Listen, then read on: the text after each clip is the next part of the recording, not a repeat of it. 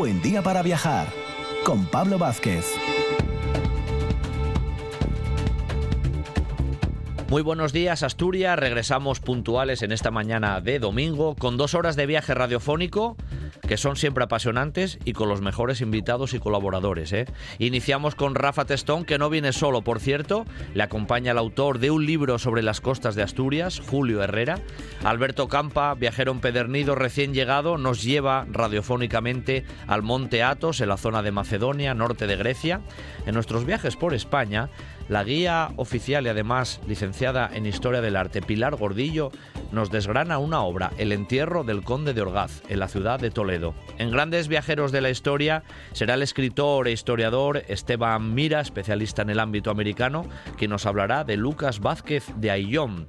Visitaremos en Asturias el Museo de Santianes de Pravia, el prerrománico asturiano de nuevo será protagonista, con Begoña Torre, que está ahí al frente, y cerramos con la periodista Mar Abad, que nos habla del conde de Romanones a través de su último libro dedicado a este personaje. Dos horas de viaje radiofónico en RPA. Patrocina este programa Margemar, gestión de pisos turísticos. Gestión de pisos turísticos.es. Un buen día para viajar con Pablo Vázquez en RPA.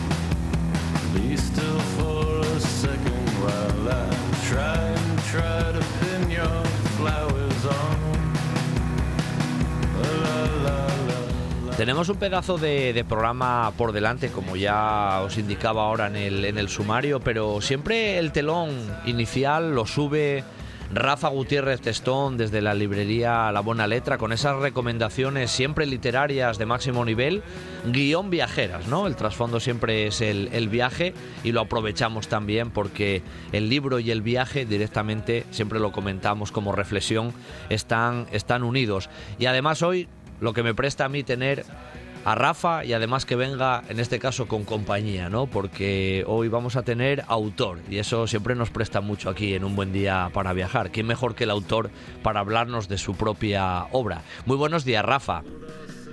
Muy buenos días, encantado de estar aquí otro otro domingo más y decir antes de antes de empezar una bueno, una curiosidad de estas que pasan a veces. El otro día recibí en la librería la visita de una oyente de Galicia que escuchaba el podcast del programa, había estado estaba de vacaciones por Gijón y quiso pasarse por la librería y mandar a todos los que hacéis este, este maravilloso programa, pues, pues mandaros un saludo, decir que lo escuchaba todos los fines de semana. Hombre, Rafa, mm, eh, ya me alegraste, ya me alegraste la mañana, ¿sabes? ya me alegraste la mañana, porque además, oye, tener oyentes fuera de nuestras fronteras ¿eh? nos viene a decir también que, que se llega allá de los mares, ¿eh? aunque sea en este caso la región vecina, pero que, que un buen día para viajar viaja en este caso a través de, de las ondas. Eso es genial.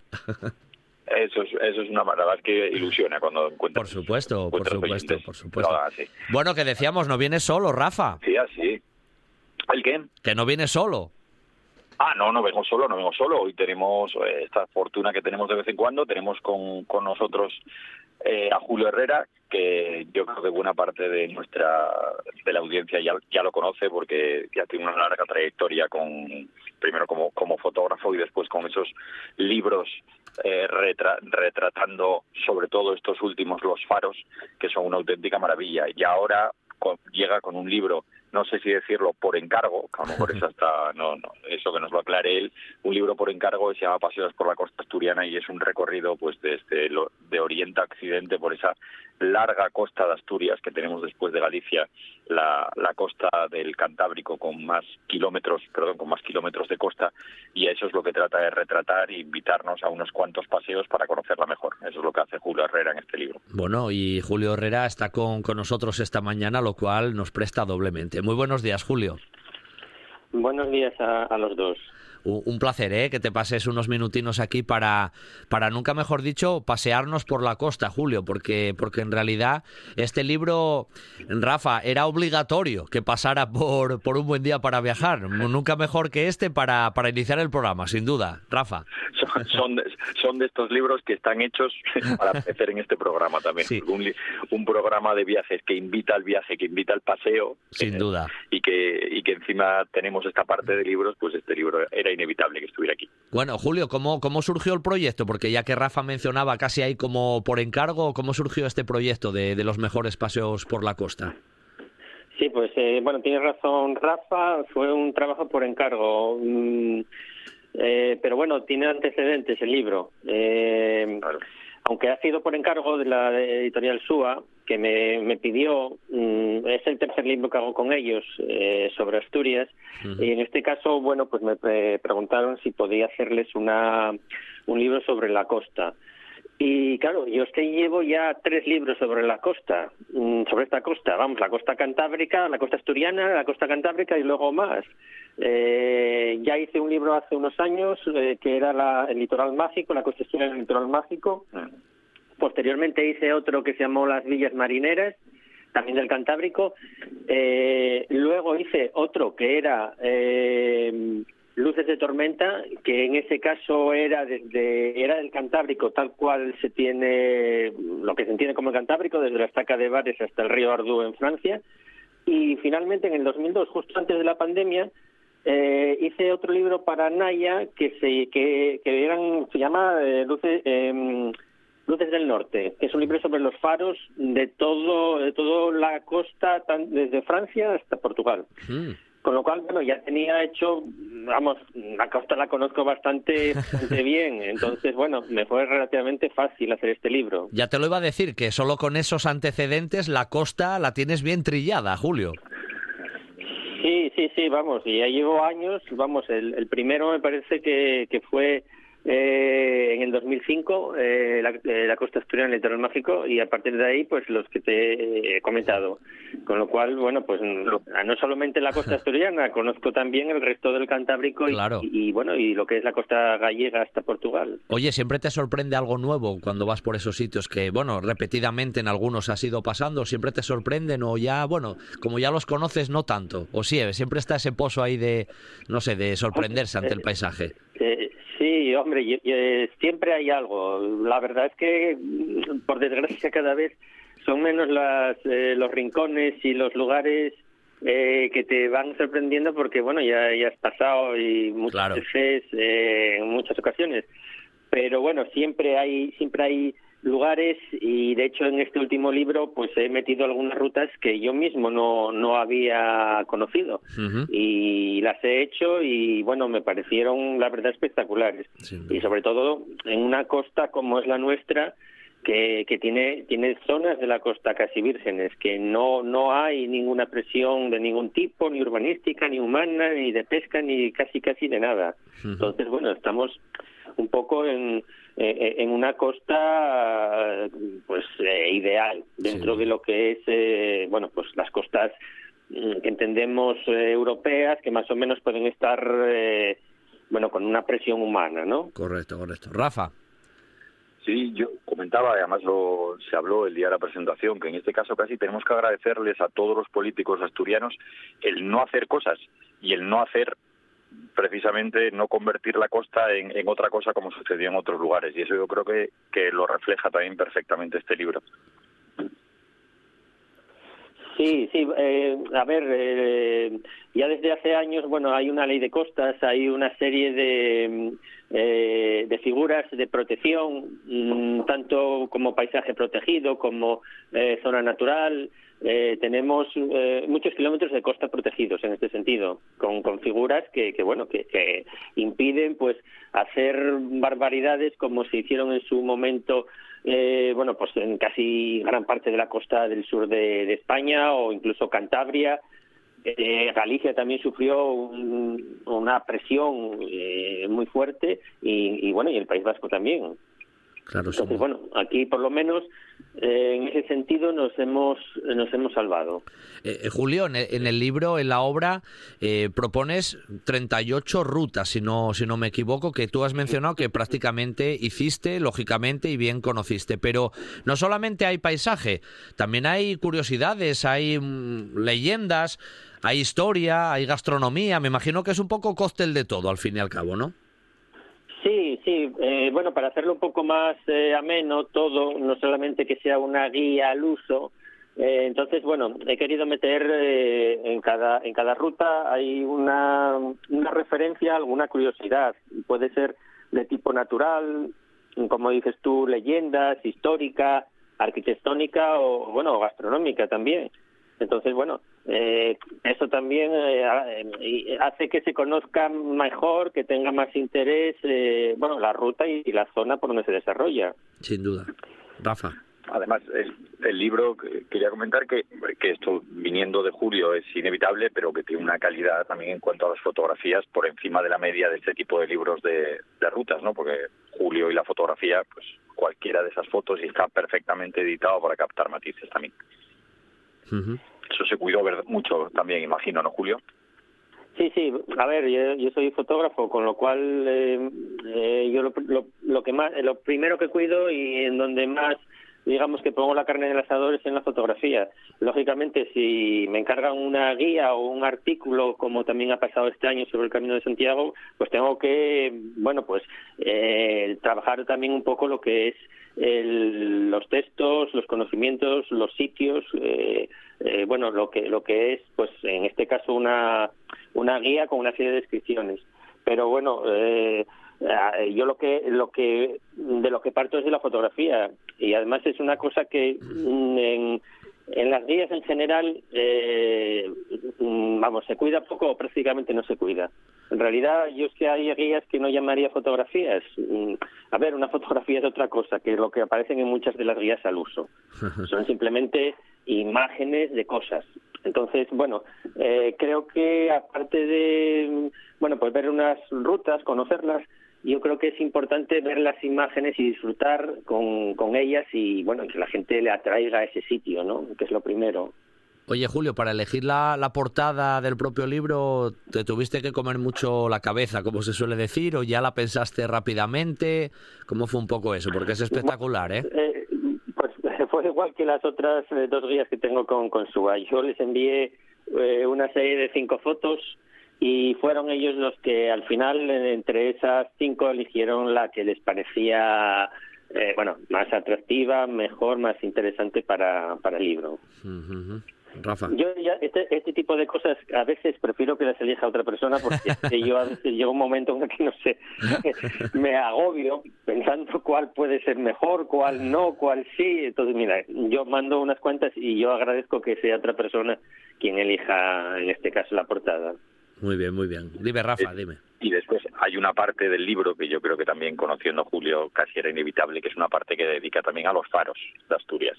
Con alguna foto complicada también, creo que para de, los faros, ¿verdad? Sí, sí, sí. Eh, en, la zona central del libro, en, realidad mm, quizás se, puede hablar de, dos libros, porque bueno, uno es lo que es la... Eh, las mejores, los mejores paseos por la costa asturiana donde aparecen las rutas y bueno, todo lo que comentábamos. Y luego en la parte central este, aparecen los 16 faros eh, que tenemos aquí en Asturias. Eh, cada uno, bueno, pues con una descripción del faro, las características, curiosidades, eh, cómo llegar. Y, y luego, y, claro, sí, lo que, lo que decía Rafa, hay algunos faros mm, complicadillos desde el punto de vista fotográfico. Eh, de hecho, yo en el libro anterior que, que os comentaba, de Faros Luces del Norte, que es vamos mucho más grande en cuanto a faros ya eh, es desde el País Vasco hasta Galicia eh, hubo dos faros que no de Asturias que no incluí eh, que fue el de Tazones y el de Ribadesella, porque era, es un libro fotográfico ese. Entonces mm, yo buscaba los faros realmente que tuviesen una, una carga fotográfica para trabajar con ellos. Y estos dos eh, pues son complicados, tanto el de Tazones como el de Ribadesella, porque están metidos en un eh, en una zona rodeados de árboles, eh, cerrados, con eh, complicado para, para trabajar, para sacarles el, el espíritu que tienen los faros. Entonces, eh, me costó, pero tenía que hacerlo, porque este libro, bueno, sí que tendría que meter los 16 faros y, bueno, pues mm, al final eh, bueno, yo creo que más o menos eh, quedé medianamente satisfecho con, con, con Tazones y Rebadesella, que aparecen también en, en, esta parte central del libro. Julio, yo voy a hacerte la última y luego le dejo un, un remate final a, a Rafa. Y además es una pregunta que seguro es manida, que te la habrán hecho muchas veces, pero que yo creo que es de difícil respuesta, porque si ya me dijiste que para elegir la foto de la portada ya te agobias a veces y mandas unas cuantas y que otro se encargue, elegir de tantos lugares que aparecen, cuevas, eh, islas, eh, islas, playas de interior, eh, playas costeras espectaculares, bufones, Oye, elegir un lugar que a ti especialmente te toca un poco más la fibra, sentimental, que, te ha gustado más, que te gusta volver. Elegir un lugar me imagino que es difícil, ¿no? ¿O no? Sí, sí, es, difícil, sí. Pero bueno, hombre, te podría decir algún más de uno. Quizá, a ver, hay, hay lugares, por ejemplo, sentimentales para mí que me llaman eh, la zona de Tina, eh, uh -huh. la costa de Tina con su faro eh, cerca de Pimiango. Es, es, una zona, es un bosque de encinas que, que, pega, que queda justo en el borde del acantilado, que además, bueno, por por temas de que yo estuve excavando hace años, por, cuando estaba en la facultad y tal, me atrae mucho sentimentalmente.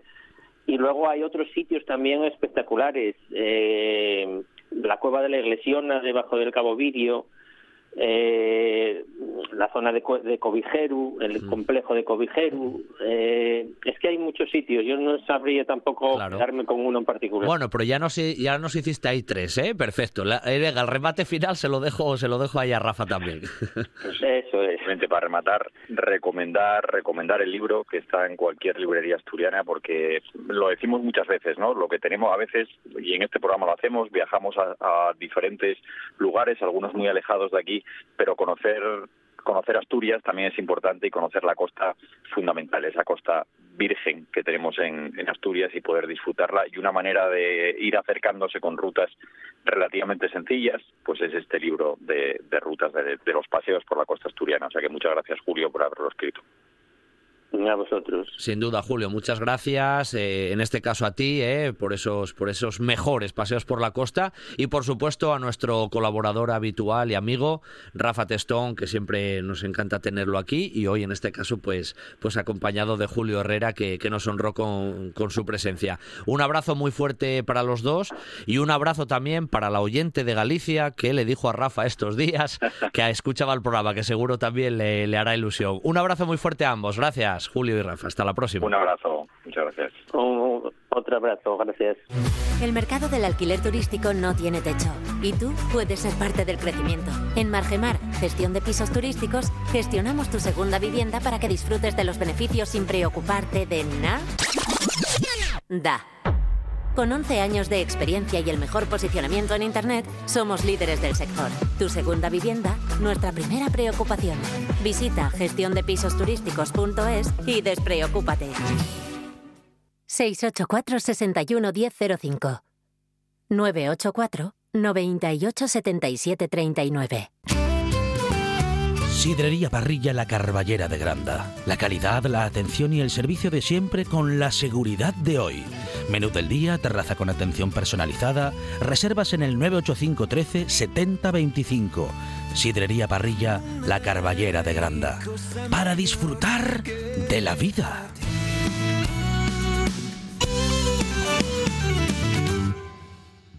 Esto es RPA, la radio autonómica de Asturias.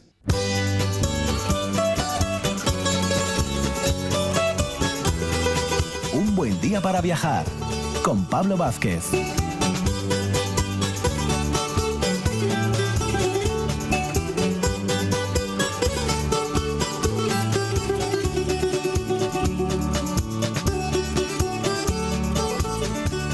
Con esta música tan guapa y alegre, ¿a dónde vamos a ir que no sea Grecia? Sí, sí, vamos a, vamos a volver a tierras griegas pero lo vamos a hacer, ya sabéis, con nuestro viajero empedernido, Alberto Campa, que además esto sí que lo tiene fresco, porque nada, acaba de volver hace unos días precisamente de una zona específica de Grecia, en esa zona ahí de Macedonia, al Monte Athos, y claro, nos lo tenía que contar aquí, casi diría yo, en primicia. ¿O no, Alberto? Buenos días, Calimera. Eh, Calimera, Pablo, pues claro que sí, claro que sí, en primicia, además recién llegado esta madrugada y, bueno, pues nada, vamos a hacer un viajín por, por, una zona de Grecia que, bueno, pues es un territorio autónomo, un sitio muy particular con muchas curiosidades y que, bueno, pues entraremos desde esa parte de, Macedonia eh, en, un viaje bastante especial que nos llevará, como bien decías, a ese monte Athos, a esa república monástica y un sitio muy particular dentro de, dentro de Europa.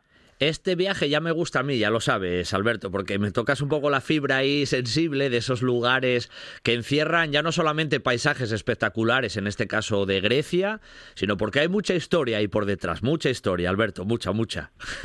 Mucha, y además, bueno, tú como bien buen conocedor también de, Grecia, igual a lo mejor incluso conoces alguna parte de esta zona de, Macedonia desde donde se accede al Monte Athos, y, y bueno, pues nada, también si, si de ciudades como Tesalónica o de Cabala o también pues eh, alguna como como esa eh, tan antigua que es eh, Filipos pues también hablaremos un poquitín. Claro claro es lo que decíamos porque en Salónica esa bueno gran ciudad también no al, al margen de Atenas de, la capital Salónica es la segunda ciudad en importancia de, de Grecia. Y una ciudad guapa no Alberto y una ciudad guapa, sí, sí, sí. En este viaje por el Monte Athos la, la pudimos visitar, aunque bueno, nuestro vuelo llegó eh, al aeropuerto de Tesalónica y allí pasamos una primera noche de conexión ya para irnos hacia la zona del Egeo Norte y también esta península de Calcidia donde está el Monte Athos.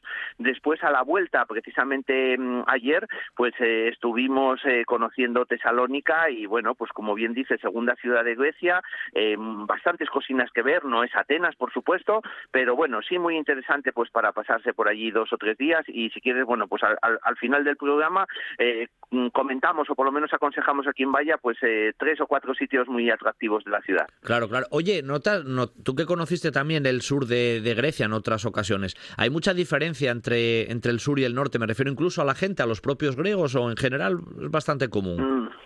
Sí, hombre, e, es bastante común. Lo que pasa que esta es una zona menos visitada por Occidente, es decir, por turistas occidentales, y es mucho más visitada por turistas de la zona, sobre todo, pues de, de, esos Balcanes y de países como Bulgaria, como como Rumanía, eh, Rusia, también Ucrania. Eh, entonces, bueno, pues eh, como es todo ese mundo ortodoxo y sobre todo más cerca de, la antigua Constantinopla, pues hace que sí notes una cierta diferencia y sobre todo en el tiempo, porque Mm, parece mentira, pero vas a Grecia pensando en calor y en esta zona eh, está bastante frío, teníamos temperaturas de 8 grados, ya ves que estábamos en ah, septiembre, porque bueno, vienen vientos del norte, vientos de, esa zona norte bastante fríos y bueno, pues hace que no tengas esa sensación de estar en, otros sitios de, Grecia, aunque lógicamente, bueno, pues las islas, y ahora hablaremos también de la isla de Limnos, pues la verdad que tienen mucho en común, pero bueno, pues esa sensación hace que no se vea uno en un Mediterráneo muy cálido. Pero bueno, tú en este caso ibas a esa zona de, del Monte Athos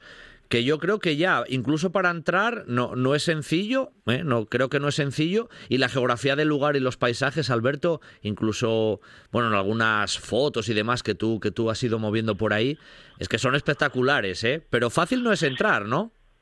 Eh, pues no, decir que, esa república monástica o ese estado monástico eh, tiene una cierta autonomía, es una teocracia autónoma dentro de, Grecia y bueno, pues aunque pertenece al país, por ejemplo, pues eso, no pertenece a la Unión Europea o no están dentro del Tratado Schengen, por lo que ellos dictan sus normas, lógicamente, de entrada y la más curiosa o la que más llama la atención, pues es que desde hace mil años allí no entran mujeres, ¿no? Eh, son todos monjes ortodoxos y bueno, pues como ellos dicen, la única mujer con la que ellos están siempre es la Virgen María. sí, sí, que no, que no es sencillo. Pero, oye, sensaciones me imagino llamativas, ¿no? De verte, de verte en ese lugar, las propias ubicaciones donde están esos, esos monasterios ahí, las cumbres. Es que es como muy de muy todo muy de película, Alberto. Sí, sí, sí, esa península calcídica, que es, eh, bueno, pues la, parte grande, después se subdivide en tres pequeñas penínsulas, eh, dos de ellas muy turísticas, como por ejemplo es el caso de Casandra, donde pues va muchísima gente de vacaciones, y esta eh, tercera, que es esta, este estado monástico de, de, lo que se llama la montaña sagrada, el Lagion Orons, como se dice en griego, pues alberga allí pues a unos 2.000, 2.500 monjes aproximadamente, que bueno, pues que siguen viviendo aunque lógicamente con ciertos cambios y con ciertos productos que, que van llegando a esa península, pero prácticamente como hace 700, 800, 900 años, que es lo que llevan algunos de sus monasterios en, en ese territorio. ¿Estás un poco incluso incomunicado, tipo móvil y este tipo de cosas en esos lugares? Ahí estás de verdad en el monasterio como hace mil años, prácticamente incomunicado. Mm, no, no, eso no, porque la, cobertura eh, de, las redes móviles pues llega desde las otras eh, penínsulas y bueno, aunque es dificultoso en muchos sitios eh, acceder eh, a la red móvil, eh, sí que en muchas partes puedes tener acceso, incluso pues los monjes también en muchos casos también tienen acceso a, redes y también un poco pues a esa modernidad de hoy en día. Oye, pasaste por, me mencionaste ya de pasada por la isla del Himnos, ¿no? Pues sí, en el, en el viaje, como te decía al principio, pues llegamos al aeropuerto de Salónica, Ramiro, un gran viajero también de, de, Barcelona que viajó conmigo, y desde allí, pues nada, eh, nos fuimos hacia lo que es el, otra ciudad eh, también muy interesante, que es Cabala, desde donde salen los barcos que van sobre todo a esas islas del norte del Egeo menos conocidas, que por ejemplo, pues las Santorini, Mykonos, Corfú, eh, esas que decíamos más occidentales, y desde aquí, bueno, pues cogimos el barco desde Cabala, después de haber visto también, eh, bueno, pues el yacimiento arqueológico de Filipos, un, sitio bastante interesante, muy cerquita De, esa ciudad de Cabala, y desde ahí ya nos fuimos, pues en el barco que va hacia las islas de Lemnos, de, de por ejemplo, de Lesbos, de Quíos, de Samos, islas también bastante conocidas, pero menos visitadas que, esas otras del Egeo Sur o del, o del Jónico, ¿no? Y bueno, pues eh, precisamente en esa isla del Lemnos se cree que están los primeros pobladores, del origen de las primeras personas que navegaron desde esa isla hacia esa península y, poblaron en la antigüedad también esa península del, del Monte Athos. ¿Por dónde estuvisteis por la isla? ¿Os movisteis mucho? ¿Fuisteis a alguna población determinada? ¿Qué hicisteis por la isla, Alberto? Sí, bueno, no es una isla demasiado grande, pero bueno, pues nada, haciendo autostop el primer día nos iríamos desde la ciudad donde llegan los barcos, que es Milina, una ciudad eh, muy bonita, muy turística y, bueno, pues con restaurantes, con museos, también unas playas bonitas y un castillo que divide la parte del puerto y la playa. Desde ahí nos iríamos hacia otra ciudad que está en el, en el interior de la isla, que se llama Mudgos, donde nos alojamos pues a un precio bastante más económico y desde ahí ya, bueno, pues estaríamos dos días recorriendo la isla, porque mm, es una isla que no se conoce mucho, pero tiene grandes curiosidades. Por ejemplo, el desierto más grande que hay en Europa, y encima en una isla, y encima en Grecia, ¿no? Pero es increíble que puedes llegar a un sitio donde parece que estás en el Sáhara, con una duna enorme que mm, se puede caminar eh, durante un buen ratín por ella, que se fue formando también por, por esos vientos que, que llegan desde la mar y que, y que fue formando y haciendo que esa, esa duna se vaya poco a poco moviendo, y también sitios muy curiosos como por ejemplo pues una iglesia que no tiene techo, es decir, el techo es la, la cueva donde está donde está metida esa esa panagía como dicen en, en, Grecia y sobre todo también bueno pues algunas cosas de la Segunda Guerra Mundial como algún tanque que quedó allí pues en, en la zona de las arenas de las playas y que bueno pues eh, se puede visitar e incluso entrar dentro de dentro de él. Esa yo alguna foto que tienes por ahí en redes sociales que, que estáis dentro del tanque literalmente, ¿no? Ahí apuntando al mar en un país mensaje guapísimo, ¿eh? Sí, bueno, como casi todo el mundo, ¿no? Esas historias bélicas, sobre todo del siglo XX, pues se repiten por muchos sitios y ahí quedan restos, como, como este tanque, que bueno, pues ahí en la isla eh, casi es un poco un presagio de lo que está sucediendo allí, porque también, bueno, nos encontramos con fragatas del ejército griego en la zona de los monasterios por esa tensión que, que hoy en día, bueno, hoy en día y siempre hubo con, con Turquía, precisamente por, por la soberanía de esas islas que están muy cerca de la costa turca y que hoy en día, bueno, pues hace que mm, esté la cosa con bastante alta tensión últimamente. Como siempre, ¿eh? donde estamos ahí los humanos, al final acaba siempre la, alta tensión. No sé por qué, cómo nos arreglamos. Oye, me nombraste Alberto Filipos y tengo que volver a preguntarte otra vez, porque estuviste en la zona arqueológica y todo de Filipos, ¿no? Sí, desde allí, desde Kabbalah, antes de viajar a la isla, pues se puede acceder a ese yacimiento arqueológico y, bueno, pues eh, dar una vueltina. Es patrimonio mundial de la humanidad, un lugar, bueno, pues que merece una visita, que realmente, bueno, pues eh, está en autobús urbano a una media hora de, esa Kabbalah y que, bueno, pues que hacer una visitina eh, por, por la zona arqueológica, pues no lleva más de una hora y que sí merece la pena si se está por la zona. Bueno, pues muy bien. Además, es esa parte de, de la arqueología que también tocasteis. ¿Y qué es Simonos Petras, Alberto? Bueno, pues ahí ya nos metemos de lleno en, en, esa península a la cual accedemos desde una población que se llama Uranópolis, es eh, bueno pues la población principal eh, desde la parte griega, es decir, de la parte turística donde todavía puede estar mujeres, ¿no? Y donde bueno pues accedes para eh, ya penetrar en la península a la cual solo se accede por mar, es decir, hay una una zona boscosa que también la protege y que bueno defiende pues esa zona de monasterios y ahí es un poco donde bueno, consigues lo que se llama el diamonitrión, que es, bueno, pues el, el permiso que te dan los monjes ortodoxos para poder acceder a la península en unas fechas determinadas, durante unos días determinados y después de haberte hecho un, un pequeño examen que, que, se hace varios meses antes de, de visitar este territorio, ¿no? eh, aparte de eso, también se hace un test COVID para que, bueno, pues que toda persona que entra allí no, no porte el, el COVID y, bueno, pues en un viaje en barco que dura aproximadamente unos 35 o 40 minutos, se llega al principal puerto de la parte sur que se llama Dafne y desde ahí ya se empiezan a visitar los monasterios.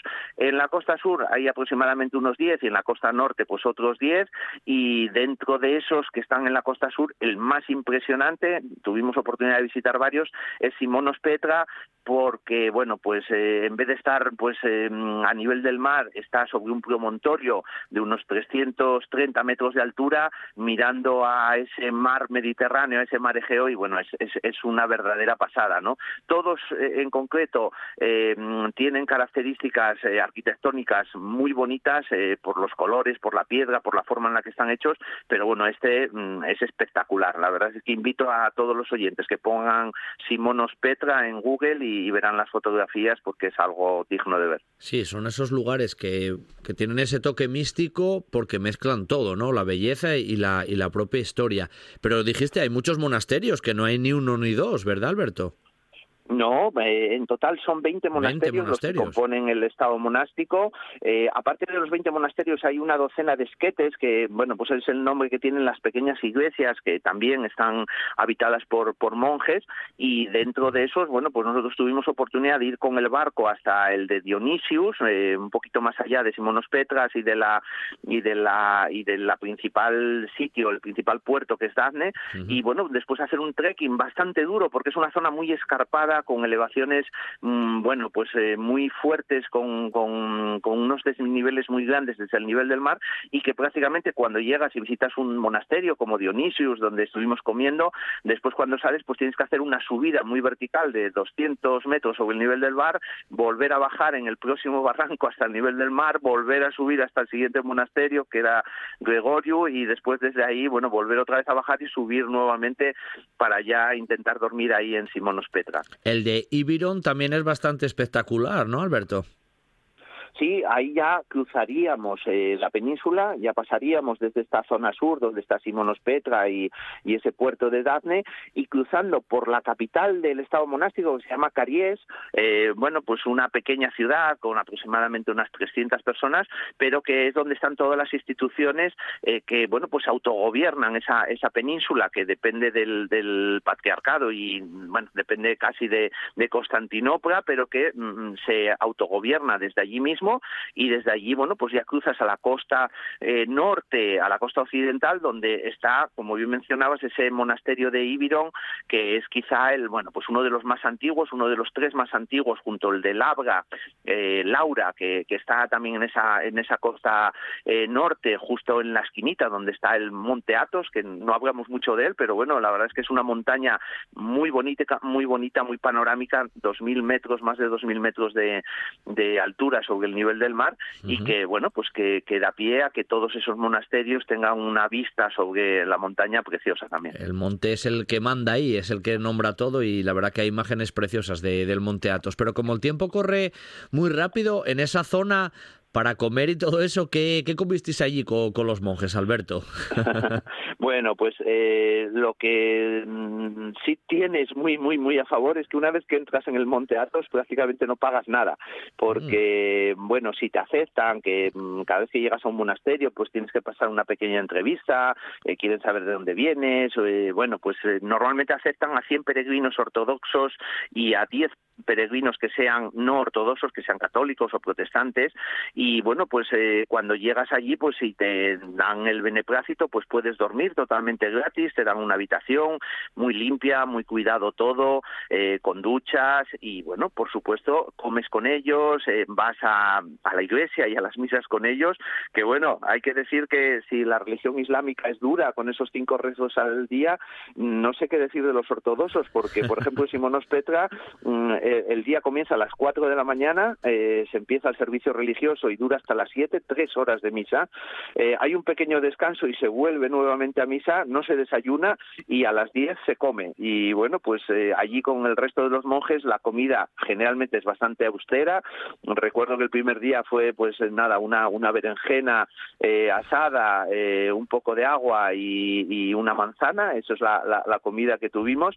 Y después cuando hay algún día especial, como nos pasó Nibiron con alguna celebración, pues a lo mejor ya puedes comer pues una sopa que llevaba trocitos de, pulpo, a lo mejor un poquito de pastel o incluso pues un poco de vino de, de, esas vides que también tienen en la en la península y que bueno la verdad es que está muy muy sabroso. Por supuesto no falta el queso feta que, que llega allí y, y bueno pues eh, todo lo que también se cultiva allí como pueden ser árboles como la granada o como el kibri o incluso bueno pues en los bosques hay muchísimas castañas pues por supuesto que está presente a lo largo del año en los monasterios. Bueno, pues te dejo porque a Tesalónica ya volveremos en otra ocasión como, como ciudad. Una reflexión final en tu despedida que me imagino en un ámbito así tan reflexivo da para algún pensamiento final, ¿no, Alberto? Y así finiquitamos. Pues Pues sí, sí, sí que tuvimos oportunidad, no en todos los monasterios ni todas las personas que allí están, eh, muchas veces se dan a hablar con la, con la gente que viene de visita, pero sí tuvimos suerte de, hablar con varios monjes que, bueno, incluso uno hablaba un poquito de español en el monasterio de Simonos Petra,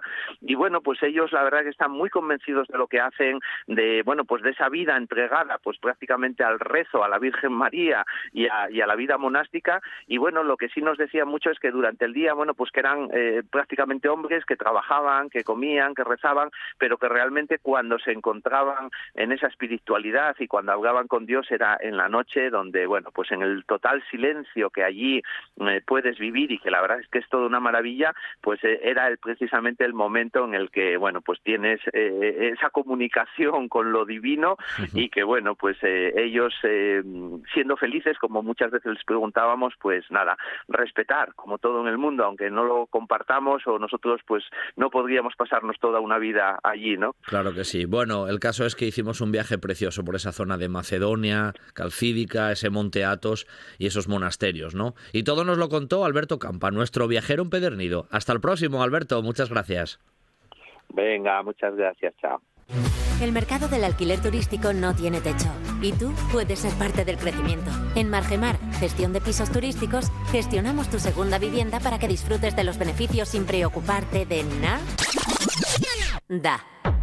Con 11 años de experiencia y el mejor posicionamiento en Internet, somos líderes del sector. Tu segunda vivienda, nuestra primera preocupación. Visita gestiondepisosturísticos.es y despreocúpate. 684 61 1005 984 98 77 39 Cocina tradicional y de vanguardia, guisanderas, estrellas Michelin y fartures que sacan Michelines. Les Fartures con David Castañón. Sábados y domingos, después de un buen día para viajar en RPA. Esto es RPA, la radio autonómica de Asturias.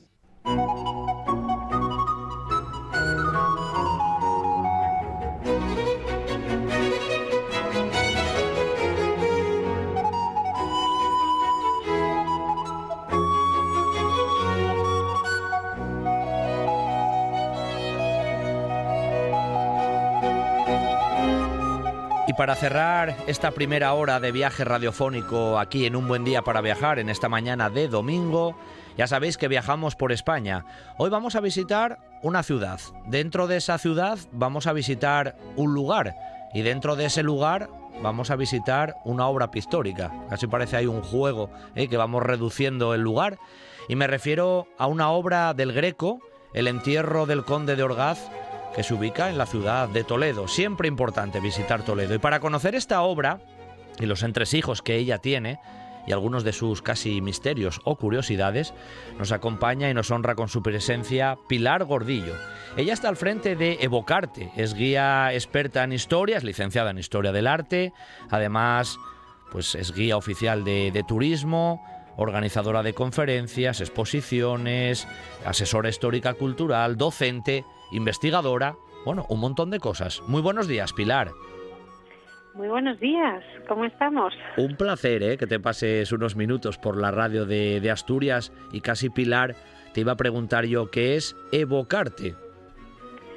Pues como su nombre indica, evocar el arte es una forma de descubrir y de viajar como tú muy bien haces eh, bueno, pues sí, haciendo esa inmersión en los destinos, eh, admirando los personajes que, que nos precedieron, de los que tanto aprendemos, y dejándonos zambullir pues en tanta belleza, en el color, en las, las arquitecturas, en fin.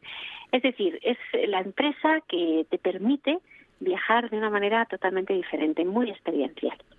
Pilar, decía yo ahora en la entrada que visitamos Toledo, en, dentro de Toledo un lugar específico y dentro de ese lugar específico una obra, ¿no? Pero dentro de Toledo, ¿dónde se ubica esta obra del Greco que ahora te voy a mencionar y te voy a preguntar alguna cosilla de, sobre el Greco? Pues esta obra maestra, considerada la gran obra del Greco en plena madurez, cuando él tenía 45 años, llevaba unos 8 años ya en Toledo, pues se llama El entierro del Señor de Orgaz y se ubica en la parroquia de Santo Tomé, que está en plena puerta de la judería, en el barrio oeste, en el barrio de poniente de la ciudad. Bueno, casi corazón de, de, la propia de la propia Toledo. Y, y, precisamente Pilar preguntándote por el Greco porque el Greco es una de esas grandes figuras ¿no? de, del arte mundial, ya no hablamos aquí de, Toledo o de España, sino del arte mundial.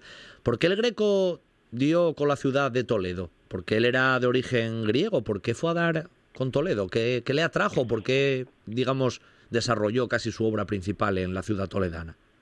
Pues muy interesante la, la, pregunta, porque es verdad que él es oriental, que él es cretense, nacido en Candía, luego le atrajo mucho la pintura occidental porque llegaban grabados, aunque los grabados están en blanco y negro. Su hermano Manusos trabajaba para eh, Venecia, la República de Venecia, eh, Creta era una de sus islas, es decir, era su metrópoli, y por eso pues el contacto con Venecia fue fácil. Viajó a Venecia, estuvo unos años, luego estuvo en Roma, y allí llegaron los rumores de que eh, Felipe II buscaba pintores para el Escorial. Era el gran negocio de la época para los artistas.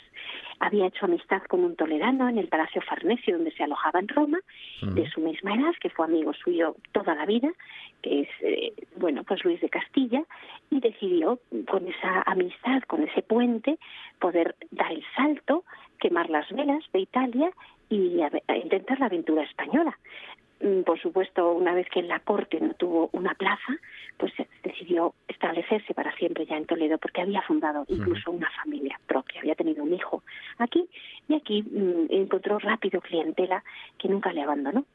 Con lo cual ya, digamos, se asentó definitivamente en Toledo y, a, y así transcurrió su vida. Pero metiéndonos más en, en, esta obra, ¿no? En el famoso entierro del, del señor de, de Orgaz, como tú mencionabas, eh, ¿Por qué hizo esta obra? ¿De dónde viene el encargo? Eh, ¿Por qué la hace? Un poco los porqués ¿no? De, del nacimiento de esa obra maestra. Los porqués son, son, increíbles en esta obra, porque aquí se había dado el caso de un siervo de Dios, un hombre muy caritativo, eh, un hombre cortesano de la corte, el protonotario mayor de Castilla, a mitad del siglo XIV, que había hecho inmensas obras de caridad, había fallecido en esta parroquia y se había enterrado aquí y en su entierro ocurrió un milagro. San Agustín y San Esteban bajaron del cielo a enterrarle con sus propias manos, porque él había ayudado a los frailes agustinos a construir el convento de San Esteban. Y estos dos santos le honraron de esta manera. Fue un milagro único en la historia de la Iglesia. Esto que ocurrió en el siglo XIV seguía en la memoria de todos los parroquianos y de todos los toledanos. Y cuando llegamos a mediados del siglo XVI, a raíz de que el señorío de Orgaz, de donde era don Gonzalo de Toledo, el señor de Orgaz, deja de pagar una limosna que había acordado en su testamento el señor de Orgaz, deja de traer un dinero, unas carretas con leña, con gallinas, con carneros, para hacer una comida para los pobres el día del, patrono de la parroquia de Santo Tomás, en el pleito que establece el párroco con la Chancillería de Valladolid, le dan la razón y con ese dinero decide honrar la memoria de este antiguo parroquiano de hace dos siglos, porque gracias a él tenemos esta limosna. Y por mm. eso renueva su capilla y encarga una pintura para embellecer el altar. ¿Con qué escena? Pues no es una escena del Evangelio, no es una escena de la Pasión de Cristo, ni mucho menos. Es la originalísima escena del milagro, de ese milagro único que vivió en el entierro el Señor de Orgaz. Mm, claro, o sea que todo el, trasfondo es un milagro, literalmente, ¿no, Pilar? Podemos decirlo así. Exactamente, es una victoria jurídica y es una victoria eclesiástica, porque estamos en pleno concilio de Trento y no se puede representar lo que no está en la escritura, con razón. Los luteranos ahí eh, han tenido sus críticas y la Iglesia ha tomado nota y entonces ahora fábulas, leyendas, leyenda dorada, todo eso está descartado. Entonces el párroco tiene que pedir permiso a Roma y la Santa Sede le concede, digamos, le mm, bueno, pues le garantiza eh, aprueba el milagro, obtiene la aprobación del milagro, de un milagro de hace, dos siglos, y con esa aprobación va adelante con la temática, con la iconografía original que por supuesto le encarga el Greco, porque el Greco era parroquiano, era conocido en Toledo, había dejado a los toledanos ya boquiabiertos con su pintura fluida, veneciana, colorista, vibrante, era otro mundo, el gran innovador, el gran visionario y además amigo del párroco. Así que todo se unió para tener esta maravilla entre nosotros. La obra, en realidad, cuando uno la, la observa, ¿no? Mm, es bueno, esplendorosa según la ves, es una de esas obras que te deja boquiabierto. Pero tiene como dos claras partes, ¿no? ¿No, Pilar? Al final es una parte como más, más celestial y una parte más terrenal, marcada perfectamente en el, en el dibujo que estamos viendo ahí, porque es que hay una multitud de personajes, es increíble. Te metes en la España de Felipe II porque son caballeros que todos visten, porque en el contrato le dicen al Greco que ha de pintar ese milagro en presencia de los varones ilustres de la ciudad. Entonces, es como estar en una reunión, ¿verdad?, en un entierro, en unas exequias fúnebres, en una celebración, porque están las hachas de cera encendidas, el niño se está arrodillando, o sea, es un momento sagrado, han bajado los santos, pero efectivamente la parte de abajo es como muy neoplatónica, porque es como el mundo de la, de la caverna, son las sombras, es el mundo de la tierra.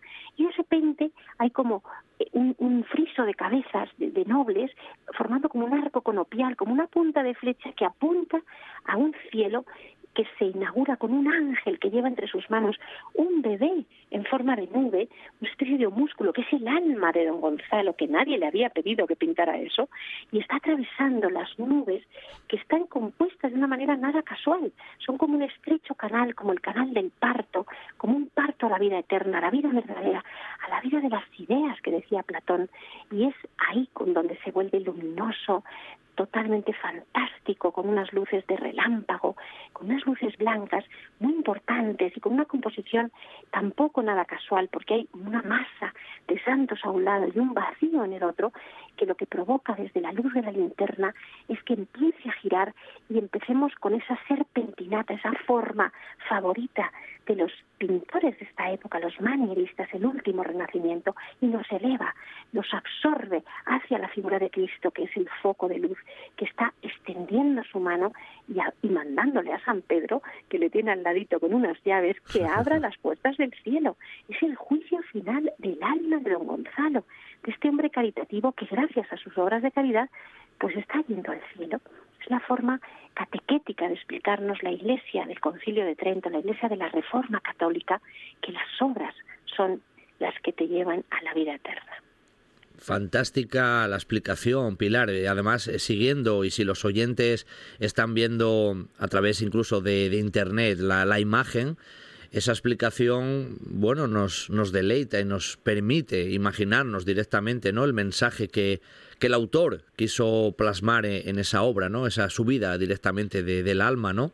Del propio, del propio fallecido y cómo Cristo ¿no? le abre directamente las puertas a través de, de esas llaves ¿no? de, de, San Pedro. Pero en la, parte, en la parte terrenal que tú decías parecen casi sombras, ¿no? esa versión platónica que tú, que tú mencionabas, ¿son personas contemporáneas al propio Greco? Porque incluso las vestimentas parecen más del siglo XVI que del momento en el que él está explicando, porque había sido dos siglos antes. Ahí utilizó un poco personajes de la época, ¿no? De su época, quiero decir. Sí, sí.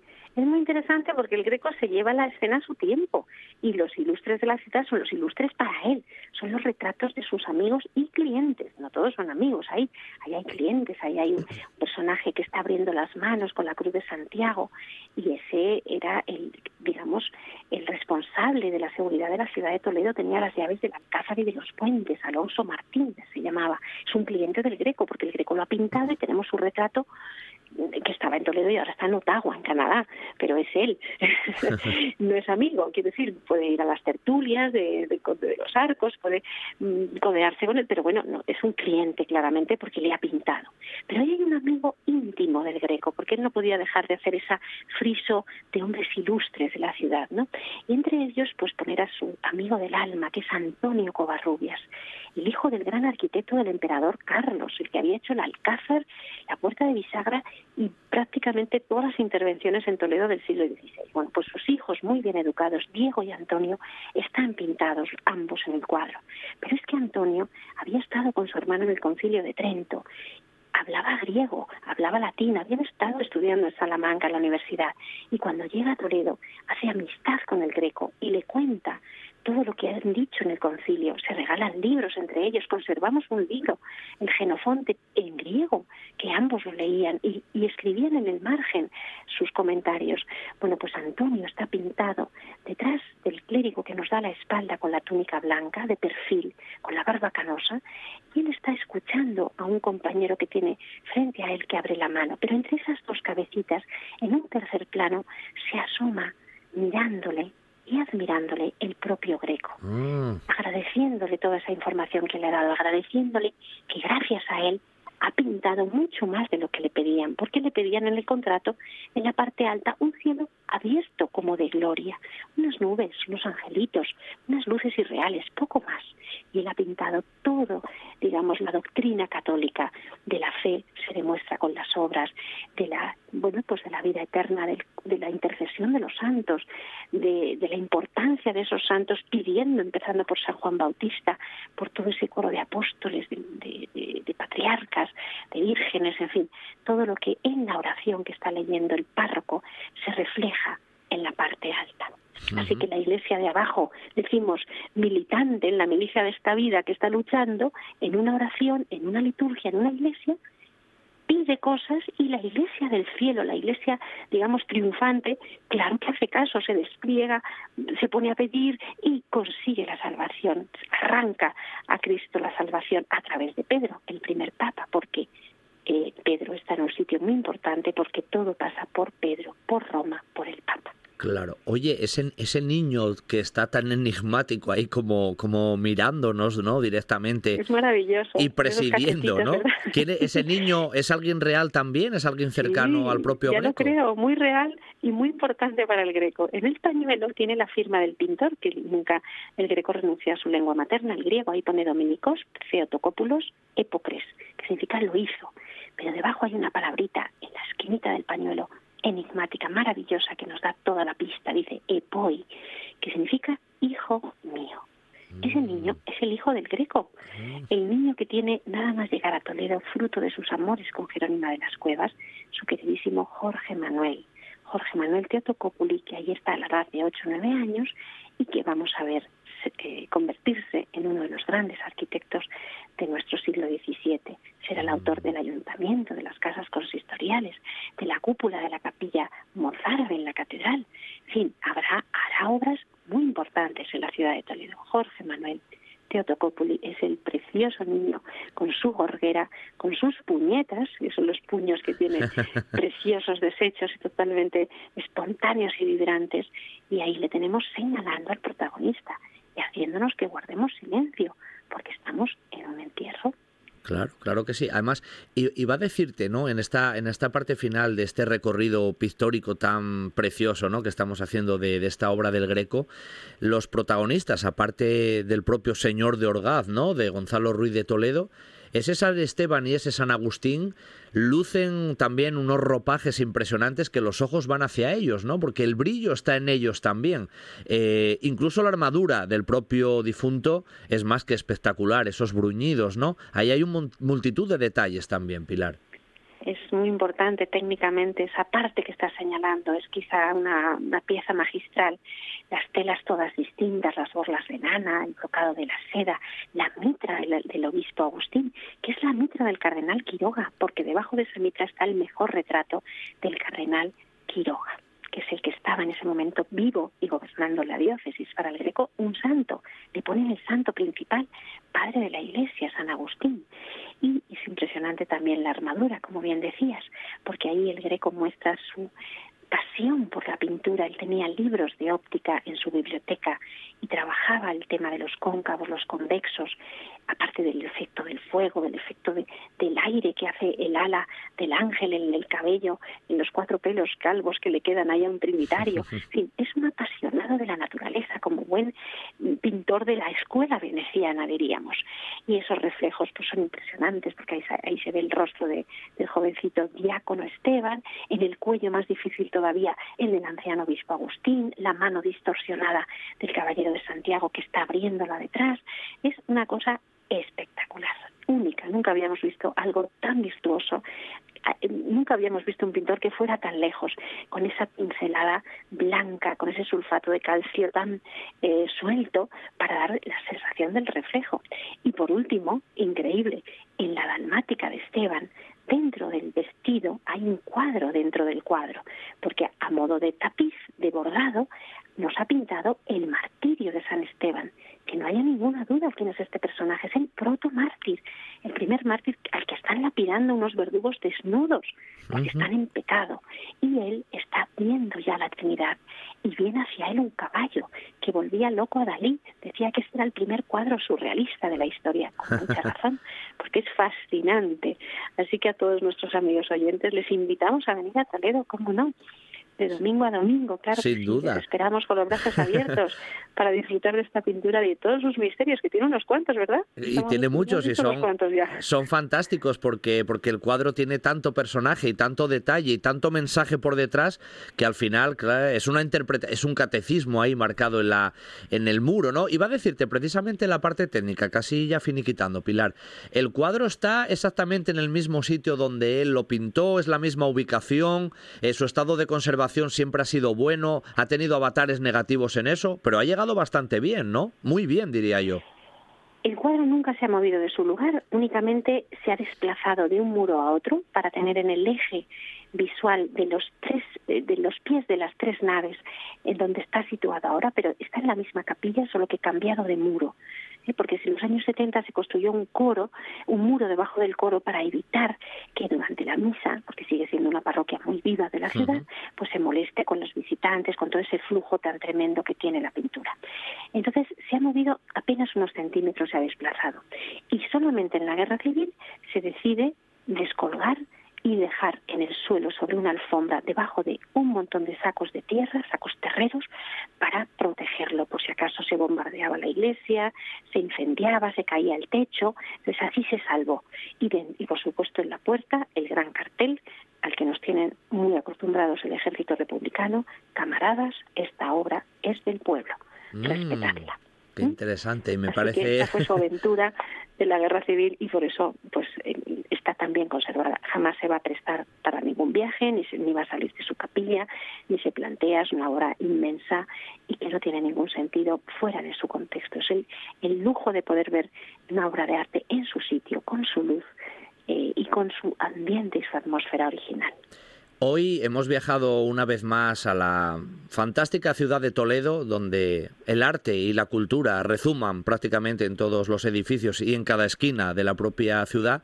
Y nos hemos acercado a la parroquia de Santo Tomé que guarda ¿no? este entierro del Señor de Orgaz del Greco, allá en el tramo prácticamente final del siglo XVI y que tiene muchísimos más misterios y curiosidades. Pero al menos hemos tocado algunos de los más destacados con Pilar Gordillo, que es eh, licenciada en Historia del Arte, al frente de Bocarte, ya lo comenzábamos, eh, comentábamos al principio, guía turística y que nos ha hecho viajar literalmente a través de su voz dentro del cuadro, ¿no? Y de esas personas que, que ahí aparecen. Así que Pilar, te mando un abrazo muy fuerte desde Asturias y seguramente cuando volvamos a Toledo Tendré que volver a llamarte, seguramente. ¿eh? Te mando un abrazo y muchas gracias, Pilar. ¿eh? Quedamos, quedamos en el cuadro. Eso seguro. Un abrazo para todos. Gracias, Pilar. Hasta la próxima. Feliz domingo. Adiós. El mercado del alquiler turístico no tiene techo y tú puedes ser parte del crecimiento. En Margemar, gestión de pisos turísticos, gestionamos tu segunda vivienda para que disfrutes de los beneficios sin preocuparte de nada. Con 11 años de experiencia y el mejor posicionamiento en Internet, somos líderes del sector. Tu segunda vivienda, nuestra primera preocupación. Visita gestiondepisosturísticos.es y despreocúpate. 684 61 1005 984 98 77 39 Sidrería Parrilla La Carballera de Granda. La calidad, la atención y el servicio de siempre con la seguridad de hoy. Menú del día, terraza con atención personalizada, reservas en el 985 13 70 25. Sidrería Parrilla La Carballera de Granda. Para disfrutar de la vida.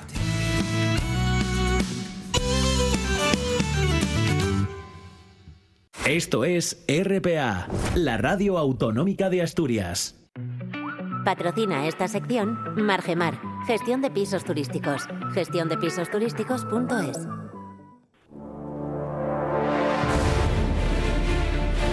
Un buen día para viajar con Pablo Vázquez en RPA.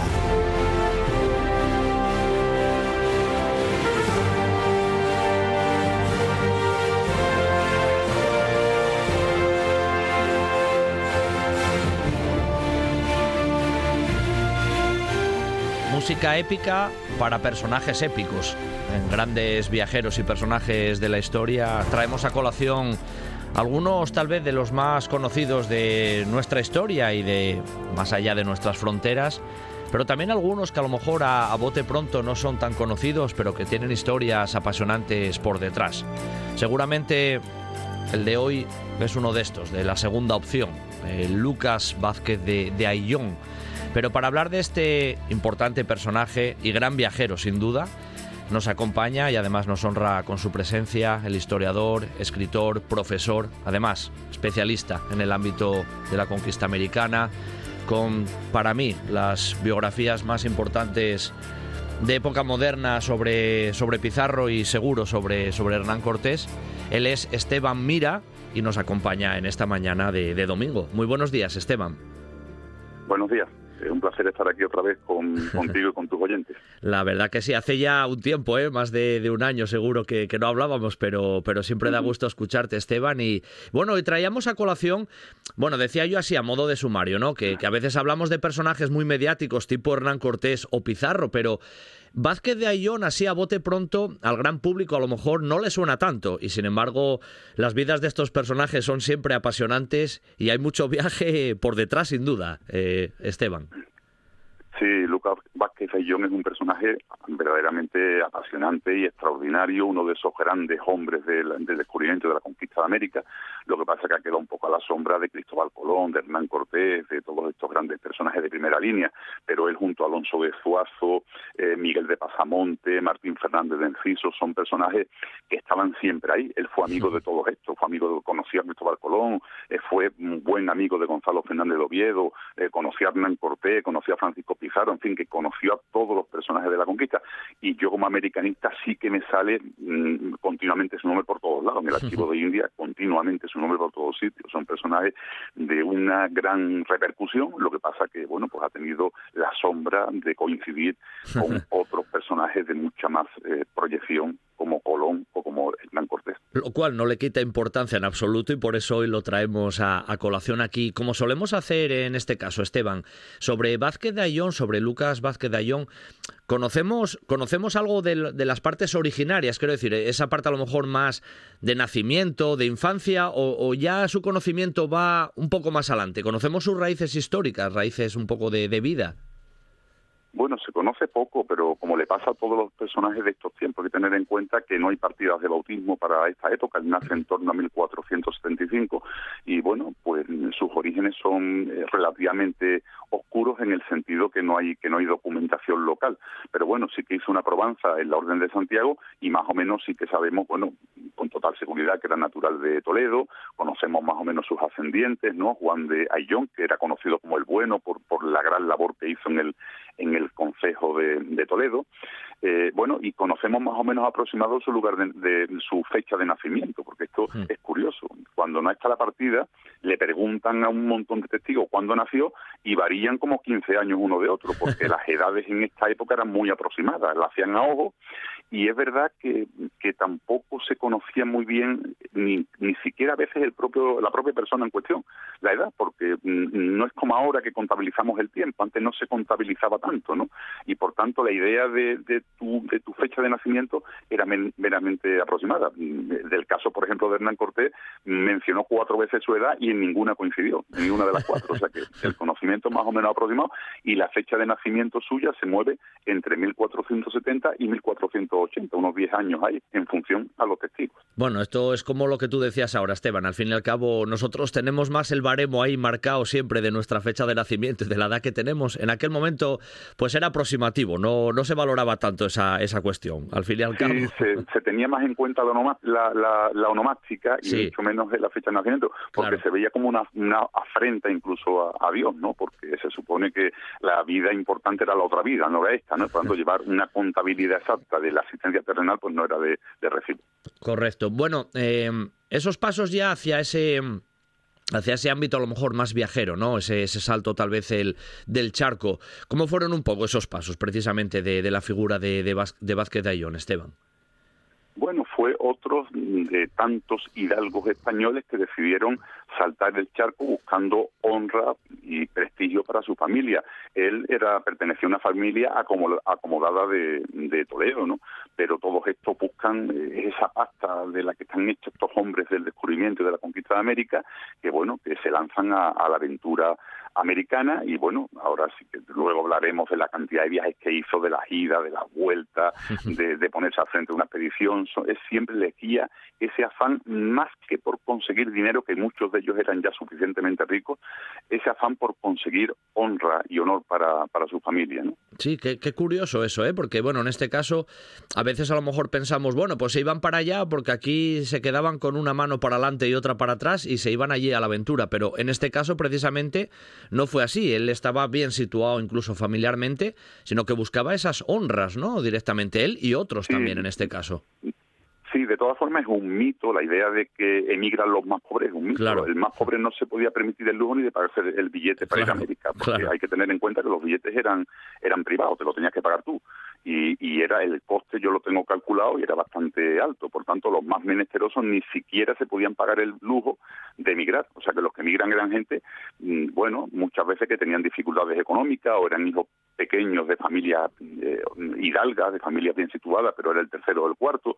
Eh, pero siempre con los recursos suficientes para, para emprender una aventura como esta. Se movió por varios lugares allí en América, ¿verdad? Porque ya mencionaste que tuvo varias expediciones, que incluso comandó algunas de ellas. ¿Por dónde se movió principalmente Vázquez de Ayón, Esteban? Bueno, esto es otra cosa, otro de los aspectos increíbles de, de estos personajes, ¿no? Que son una persona de tierra adentro, una persona que era de Toledo, eh, que se embarca y que viaja como pasajero en, varios viajes, está en está en, la española fundamentalmente, donde en 1511 lo designan el, el juez de apelación de la primera audiencia del Nuevo Mundo. Eh, bueno, pero después se embarca a Cuba, después, bueno, tiene distintas expediciones y en un momento determinado decide liderar una expedición por las costas de Norteamérica. O sea, una cosa verdaderamente sorprendente. Una persona de tierra adentro, que sí, que había sido pasajero en numerosas ocasiones, pero aquí no, aquí ya él se pone al frente de una expedición que él dirige eh, en la capitana eh, en esa expedición que va buscando pues las costas, eh, que incluso alcanza las costas de Virginia. Bueno, pues mm, es lo sorprendente de estos personajes, porque yo he ido muchas veces a América, pero no por eso digo, no, tengo muchas horas de vuelo camino a América y me voy a poner al mando de un Boeing o de un Airbus para, para. No sé, bueno, pues estos personajes eran así, o sea, se ponían al frente de una expedición ya digo, una persona de tierra adentro que no había tenido gran experiencia con el mar eh, previa a su marcha a América y que, bueno, es verdad que tenía, había circulado mucho, había estado en Cuba, había estado incluso en alguna expedición por las Bahamas, eh, pero siempre como pasajero, nunca como, como capitán, ¿no? Bueno, pues bueno, esa primera se embarca en esa gran expedición eh, que va a dar lugar a la primera, a la fundación de la primera ciudad española en, Norteamérica, ¿no? Era San Miguel de, de, Gualdape. O sea que es que estos personajes, al final acabamos siempre pensando lo mismo, Esteban, que, estaban hechos de, de, otra pasta, ¿no? Porque, bueno, claro, poniéndonos nosotros en esa situación es lo, que tú decías. Además, una persona de tierra adentro, pues ponerse al frente de, de estas expediciones por tierras ahí ignotas. Vamos, que eran valerosos, eso sin duda, eran echados para adelante, no se puede decir de otra manera, Esteban. Evidentemente, o sea que la gesta acompaña a estos personajes y sobre todo esa forma de pensar tan diferente a la actual, que nos movemos por dinero, mucho por dinero, por la visión capitalista, ellos se movían por otros motivos, por otras cuestiones, por, por, por, navegar por tierras ignotas, aportar nuevos territorios a la corona de Castilla, eh, eh, conseguir nombre, prestigio mm, para él y para los suyos, es lo que le mueve a estos personajes verdaderamente eh, sorprendentes, con muchísimas sombras, podemos hablar si quiere de las sombras también, son personajes de su época, que hay que entenderlo en su contexto histórico, pero Vázquez de John era esclavista, como casi todos, era, en fin, era partidario de la encomienda indiana porque sacaba grandes réditos de ella, tenía grandes encomiendas, en fin, que tiene, por supuesto, que es un personaje con muchísimas sombras, como todos los personajes de la historia prácticamente. Bueno, como yo creo casi todo ser humano, porque si nos ponemos ya en esa tesitura, eso, y además juzgar desde nuestro sillón en la actualidad lo que aconteció hace 500 años, yo creo que eso ya de por sí no es muy justo en realidad, ¿no?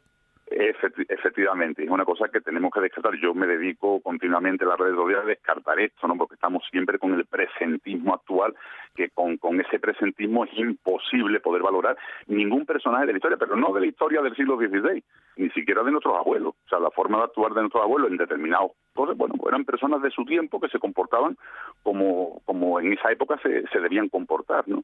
Pero evidentemente no podemos juzgar si decimos, no, es que los esclavistas, no es que esclavista era casi todo el mundo hasta el siglo XIX. O sea, que, que no podemos juzgarlos, digamos, con, con la Carta de los Derechos Humanos de la ONU, ¿no? Pues hay que contemplarlos en su contexto histórico. Tal vez lo...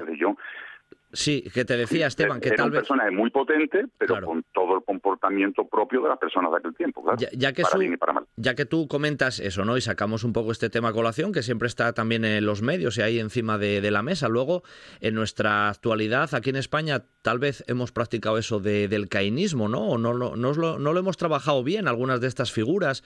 Eh, tal vez nosotros incluso las hemos dejado ahí en el ostracismo y cuando las sacamos tiramos más de las sombras que de las luces, ¿no? Incluso nosotros mismos hemos hecho eso. Sí, bueno, yo esa cuestión sería muy larga de hablar, es una cuestión bastante compleja, pero es verdad que yo lo que sí hago, y en mi artículo de Vázquez Ayón y en mis trabajos que publico sobre Hernán Cortés, yo lo que no niego, mm, porque forman parte de la historia, son las sombras, y estuvieron esas sombras, estuvieron esos hechos, pero hay que valorarlos en su contexto histórico, no lo podemos sacar del contexto, y es verdad que, que hay una, estamos ahora con el tema de presentismo y hay mucha tendencia a eso, a tratar de jugar los hechos del pasado con, con una visión del presente, con lo cual evidentemente cae desde Cristóbal Colón hasta Miguel de Cervantes, ¿no? Se están cayendo, están, están descabalgando a todas las esculturas históricas, ¿no? Lo mismo uno, lo mismo él que, Bartolomé de las Casas, yo qué sé, que hasta un fraile que se dedicó al bienestar de los, de los indios y luchó por la libertad y por la igualdad de todas las personas, hasta eso están cayendo. No podemos juzgar a estas personas, a Lucas Vázquez Ayllón y a todos estos personajes con la mentalidad y con las ideas del siglo XXI, obviamente, no hay que entenderlo en su contexto, no negar lo que pasó, pasaron cosas, muchas luces, muchas sombras, como todos los personajes, no negarlas, ahí están, pero, pero tratar de interpretarlas en su contexto histórico, no eran personas de su tiempo, obviamente. Eso es así. Bueno, Esteban, ¿cuántas veces pasó el charco Vázquez? ¿Están contabilizadas, se sabe? Porque, como nos dijiste al principio, le tocó eso, viajar bastante, ¿no? Sí, bueno, él solamente regresó, él regresó en, en una ocasión solamente, aunque en, en 1518 le encargaron, bueno, que fuera en comisión a España a defender un caso, como estaba en el juicio de residencia, no volvió. Él volvió a partir del 20 para porque tenía intención de hacer la capitulación. Entonces a España solamente vuelve una, que ya era una hazaña, o sea, eh, ir a América, volver y regresar de nuevo. Después se movió también porque en 1519 fue elegido por la, por la audiencia de Santo Domingo para que fuera a mediar entre Hernán Cortés y Panfilo de Narváez. Bueno, lo mandan a Cuba para que medie con Diego Velázquez, para que no mande esa expedición de, en represalia contra Hernán Cortés, porque pensaba que podía ser muy negativo para los intereses de España allí. Y, al final mm, se embarca hasta, hasta, hasta Nueva España, o sea que está en Nueva España porque se embarca en Cuba porque, porque Diego Colón, se, Diego Velázquez se niega a parar esa expedición, entonces se embarca con Panfilo de Narváez y de ahí regresa otra vez a Santo Domingo, es verdad que él tiene intereses en, Puerto Plata va en barco numerosas veces a Puerto Plata, que era una, una, hazaña, tardaban un mes en llegar desde Santo Domingo a Puerto Plata, em, y tenía intereses en Puerto Rico, tenía intereses en La Palma, que hacía expediciones, eh, bueno, esclavistas, se llaman expediciones de rescate, también viaja a La Palma en algunas ocasiones, y finalmente en 1526 se embarca en esa gran expedición rumbo a, las costas de Norteamérica. ¿Por qué? ¿Por qué se fueron para esa zona? Simplemente con ese afán siempre de conocer y de ir más, más allá, esa parte de Norteamérica, Esteban él quería una gobernación, él quería, ellos querían eh, gobernar un territorio, ser los números uno, ¿no? las Antillas estaban ya conquistadas, estaban ya ocupadas por gobernadores, Nueva España había sido ocupada por Hernán Cortés, que él había estado allí, lo conocía, y él quería, todos quieren un nuevo territorio, encontrar un nuevo territorio, incluso encontrar un gran, un gran eh, un gran, un gran emperador, al que poder dominar, al que poder controlar, al que poder someter como vasallo y convertirse, pues eso, pues en gobernador. Y en su capitulación él es juez, él es jurista, en la capitulación del año 23 es una capitulación que consigue muchísimas prebendas para él. Es casi comparable con las capitulaciones de Santa Fe de Cristóbal Colón. Él consigue el cargo de gobernador, de alguacil mayor, de adelantado, le dan 15 leguas de territorio para él, eh, para uso exclusivo suyo, la quinceava parte de todo lo que se produzca en, la zona. O sea, él busca eso, él busca un, territorio donde ser el número uno, ser el gobernador y, entenderse directamente con, el emperador. Eso es lo que estaba buscando Lucas bueno, tuvo un curso honorum, ¿no? Tirando ahí de, la nomenclatura y del ámbito romano. Bueno, positivo para él en ese aspecto, ¿no? Eh, digamos que no le salió mal sí sorprende la cantidad de prebendas que consiguió en su capitulación, porque tenemos muchas capitulaciones, el rey siempre capitulaba, y, no todos consiguen lo que consiguió Lucas Vázquez de Ayllón. O sea, y lo que pasa es que, claro, él invierte toda su fortuna, que era inmensamente rico, porque él tenía ingenios azucareros, él tenía minas, él tenía grandes encomiendas, él había practicado la, bueno, también la, la, venta de esclavos, era muy rico, todo lo invierte y se lo pierde todo, claro.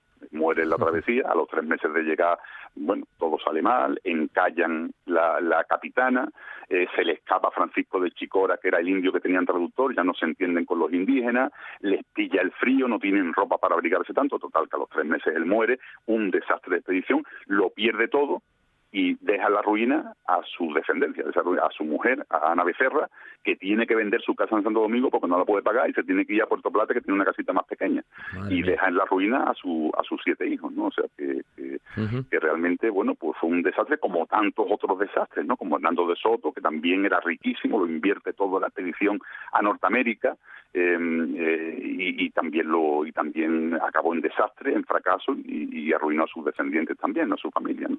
Ya, ya lo mencionaste tú, pero sí, te iba a preguntar, Esteban, que, que ¿de dónde sacaban tiempo todavía para realizar una, vida familiar, tener mujer, tener hijos? Es que, vamos, estaban, estaban a todas, madre mía. Vaya, vaya jornada laboral que desarrollaban. Bueno, y además Lucas Vázquez de John, eh, bueno, él se convierte en un vaquiano y al final pasan, él, tenía una vida muy licenciosa, ¿no? O sea, tuvo hijos, cinco hijos con su con su mujer, con Ana Becerra, pero también tuvo un hijo ilegítimo estando allí en la propia española con otra con otra señora de la, de la isla. Y bueno, porque esto, esto hay que entenderlo en su tiempo. Estos españoles que van para allá no solamente buscan riquezas, no solamente buscan honra, también buscan un grado de libertad que no tenían en España, que sí tenían allí, eh, que a veces se torna el libertinaje, ¿no? Em, y bueno, muchos de estos pues hacen cosas que sería impensable que pasaran en España. Bueno, hay que tener en cuenta que en Santo Domingo estaba el obispo de Santo Domingo, Alonso de Fuenmayor, que se pasaba de la manita con su amante, con una mulata, ¿no? O sea, bueno, eran cosas que pasaban allí que aquí serían impensables, ¿no? Bueno, pues Luca Vázquez de Ayllón hacía cosas impensables en España, lo hubiera agarrado la Inquisición, pero allí, bueno, pues ya digo, hay un grado de libertad e incluso de libertinaje mucho más alto de lo que había aquí en España, eso lo buscan también ellos. Bueno, los dos últimos minutos que, nos quedan en la sección, Esteban, nos dijiste, él llegó a fundar legalmente ¿no? la, ciudad de, San Miguel y, y, muere poco tiempo después directamente allí en esos avatares que nos comentabas, más o menos, ya un tanto negativos al final. Sí, bueno, eh, él, eh, tenemos la referencia de los de los supervivientes, porque había hubo 600 de la expedición y regresaron a, Santo Domingo unos 150 de esa expedición. Entonces, pues tenemos los relatos de los propios eh, supervivientes y bueno, sí que se hizo una fundación oficial, San Miguel de Gualdape. no se han encontrado restos arqueológicos porque la fundación dura apenas dos o tres semanas. Hay que tener en cuenta que a, las tres semanas se embarcan los supervivientes y se vuelven como pueden. Y por tanto no, no tuvo continuidad esa, esa, esa localidad, pero bueno, pasa por ser la primera fundación oficial eh, europea en, en, Norteamérica, ¿no? Después ya pasarían varias décadas hasta que se fundara la siguiente que sí que ha perdurado, ¿no? Que es eh, San Agustín de la Florida por Pedro Menéndez de Avilés, ¿no? Claro, claro. Eh, esta tiene la, la, la, precedencia, ¿no? Aunque no sabemos exactamente el sitio, hay, hay, hay, dudas si fue en Virginia o fue en Carolina del Norte, pero bueno, sí que se tiene constancia por los testigos que hubo una fundación oficial de esa, de esa ciudad. Los españoles siempre se dedicaban a eso, a fundar ciudades, ¿no? Decía por ahí un, un historiador que cuando cuatro ingleses se juntaban fundaban un club y cuando cuatro españoles se juntaban fundaban una ciudad. Pues esa siempre obsesión de, de, fundar una ciudad y de poblar, que también hay que decirlo, pasan cosas malas, pero los españoles siempre llevan ese afán mm. de no llegar y volverse, sino de llegar y fundar. Y ahí estaba esa fundación de San Miguel de Gualdape, que funda Lucas Castellón con un afán de, permanencia, claro. que desgraciadamente pues no pudo ser. Allí se quedó y supimos dónde fue enterrado, ¿se sabe algo de eso? ¿Eso también quedó ya en el olvido? Directamente? Bueno, lo sabemos por los testigos, pues eh, envolvieron en varios cerones su cuerpo, lo metieron en el barco, pero en el barco de vuelta para enterrarlo en Santo Domingo, pero hubo una tormenta muy grande, tuvieron que tirar parte de lo que llevaban por la borda, entre ellos el cuerpo de, de Luca Baquedillón, que por ahí ya será en medio del Atlántico frente a las costas de, de Carolina. Supongo que con más, ¿eh? porque esos casos seguro que eso ocurrió muy, muy a menudo y muchos yacen por ahí directamente en el, en el mar y ahí, y ahí se quedaron, ¿no? En realidad, estos personajes siempre darían para, siempre pensamos, ¿eh? para cuestiones hasta cinematográficas, por esas vidas increíbles, ¿no? Desde, desde nuestro punto de vista en la actualidad y mirando hacia atrás y ese punto de, de valentía extrema, ¿eh? en algunos casos, como el que hoy trajimos, este Lucas Vázquez de, de Ayllón, de Toledo, al menos originario, y que en este caso hoy nos trajo el escritor, historiador, especialista en el mundo americano, Esteban Mira, que siempre es muy amable y siempre nos honra con, su presencia en un buen día para viajar. Esteban, un abrazo muy fuerte desde Asturias y hasta la próxima, que hay muchos personajes todavía por tratar. Gracias, ¿eh? Gracias a vosotros. El mercado del alquiler turístico no tiene techo y tú puedes ser parte del crecimiento. En Margemar, gestión de pisos turísticos, gestionamos tu segunda vivienda para que disfrutes de los beneficios sin preocuparte de nada. Da. Con 11 años de experiencia y el mejor posicionamiento en Internet, somos líderes del sector. Tu segunda vivienda, nuestra primera preocupación. Visita gestiondepisosturísticos.es y despreocúpate. 684 61 1005 984 98 77 39 Sidrería Parrilla La Carballera de Granda. La calidad, la atención y el servicio de siempre con la seguridad de hoy. Menú del día, terraza con atención personalizada, reservas en el 985 13 70 25.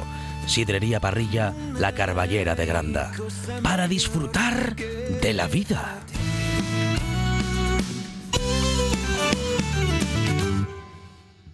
Esto es RPA, la radio autonómica de Asturias. Un buen día para viajar con Pablo Vázquez en RPA.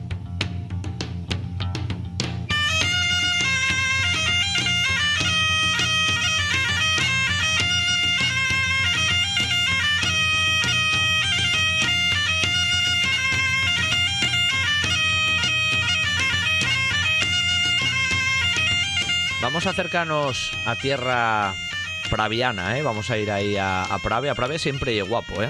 Y además tenemos uno de esos monumentos importantes. Ya sabéis que aquí en Un Buen Día para Viajar tenemos la sección los sábados dedicada al arte prerrománico y en su día hemos tratado también ¿no? la, construcción de, de Santianes pero aparte de la propia iglesia, mm, allí pegadino está el Museo Prerrománico de, Santianes. Y hoy vamos a visitar un poco radiofónicamente pues los dos, tanto un poquitín la iglesia como lógicamente también el museo. Hay una persona allí responsable que está al frente, que hace también las, las visitas y demás, y no es otra que Begoña Torre, que además hoy nos acompaña amablemente en esta mañana de domingo. Muy buenos días, Begoña.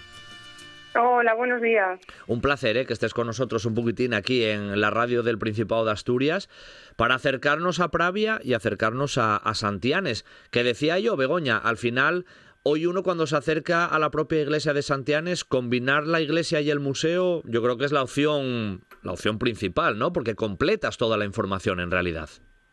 Eso, eso es. Bueno, la primera cosa, gracias a vosotros por llamarnos y dedicarnos este, este pequeño espacio para hablar un poco de, la primera iglesia del prerrománico asturiano conservada. Claro. O sea que estamos en el, en el primer ejemplo y efectivamente, como nos, como nos indicabas tú ahora muy bien, pues las visitas, eh, aunque eh, incluyen dos instalaciones, realmente están concebidas como un todo. Se inician en el museo que aprovecho también para decir que aunque hace un poco las veces de aula didáctica, porque es el lugar que nos permite situarnos un poco en el tiempo y en el espacio, eh, alberga en realidad también restos arqueológicos de, tremenda importancia como la piedra laberíntica, por ejemplo, ¿no? Y luego la visita, pues efectivamente, cuando terminamos el museo, se completa ya visitando el interior, el interior de la iglesia. Oye, Begoña, ¿cuándo empezó la historia del museo propiamente? ¿Cuándo, ¿Cuándo abrió las puertas? Porque además es un museo que se visita muy bien, que tiene piezas muy interesantes y que luego al final no oye muy grande, pero vamos, de los que presta mucho acercarse. ¿Cuándo empezó la historia del museo? Pues a ver, la historia del museo empezó yo creo antes de que se construyese el propio museo, porque esta iglesia se excava en 1975 salen pues estos fragmentos arqueológicos tan relevantes que comentaba, la piedra laberíntica, otras dos inscripciones y bueno, otros elementos que hoy por suerte se pueden ver aquí y claro, desde el 75 en que esto se hace hasta el 2007 que nace el museo, digamos que nace de una necesidad real de que todos estos elementos pudieran ser expuestos en un lugar cercano a la iglesia, pero que de alguna manera se mantuvieran in situ. Entonces, bueno, aparece todo en el 75, en el 2007 se hace este, este museo y ahora pues eh, con visitas guiadas al conjunto y, bueno concretamente yo misma pues llevo aquí creo que este es el, tercer año ¿no? que está gestionando esto la Fundación Valdesalas y que está bueno pues confiando en mí como historiadora del arte para, para poder enseñar esto. Sí, porque Begoña es historiadora del arte, que no lo había dicho yo y hace muy bien ella decirlo, no solo responsable de las visitas, sino que habla con fundamento en este caso.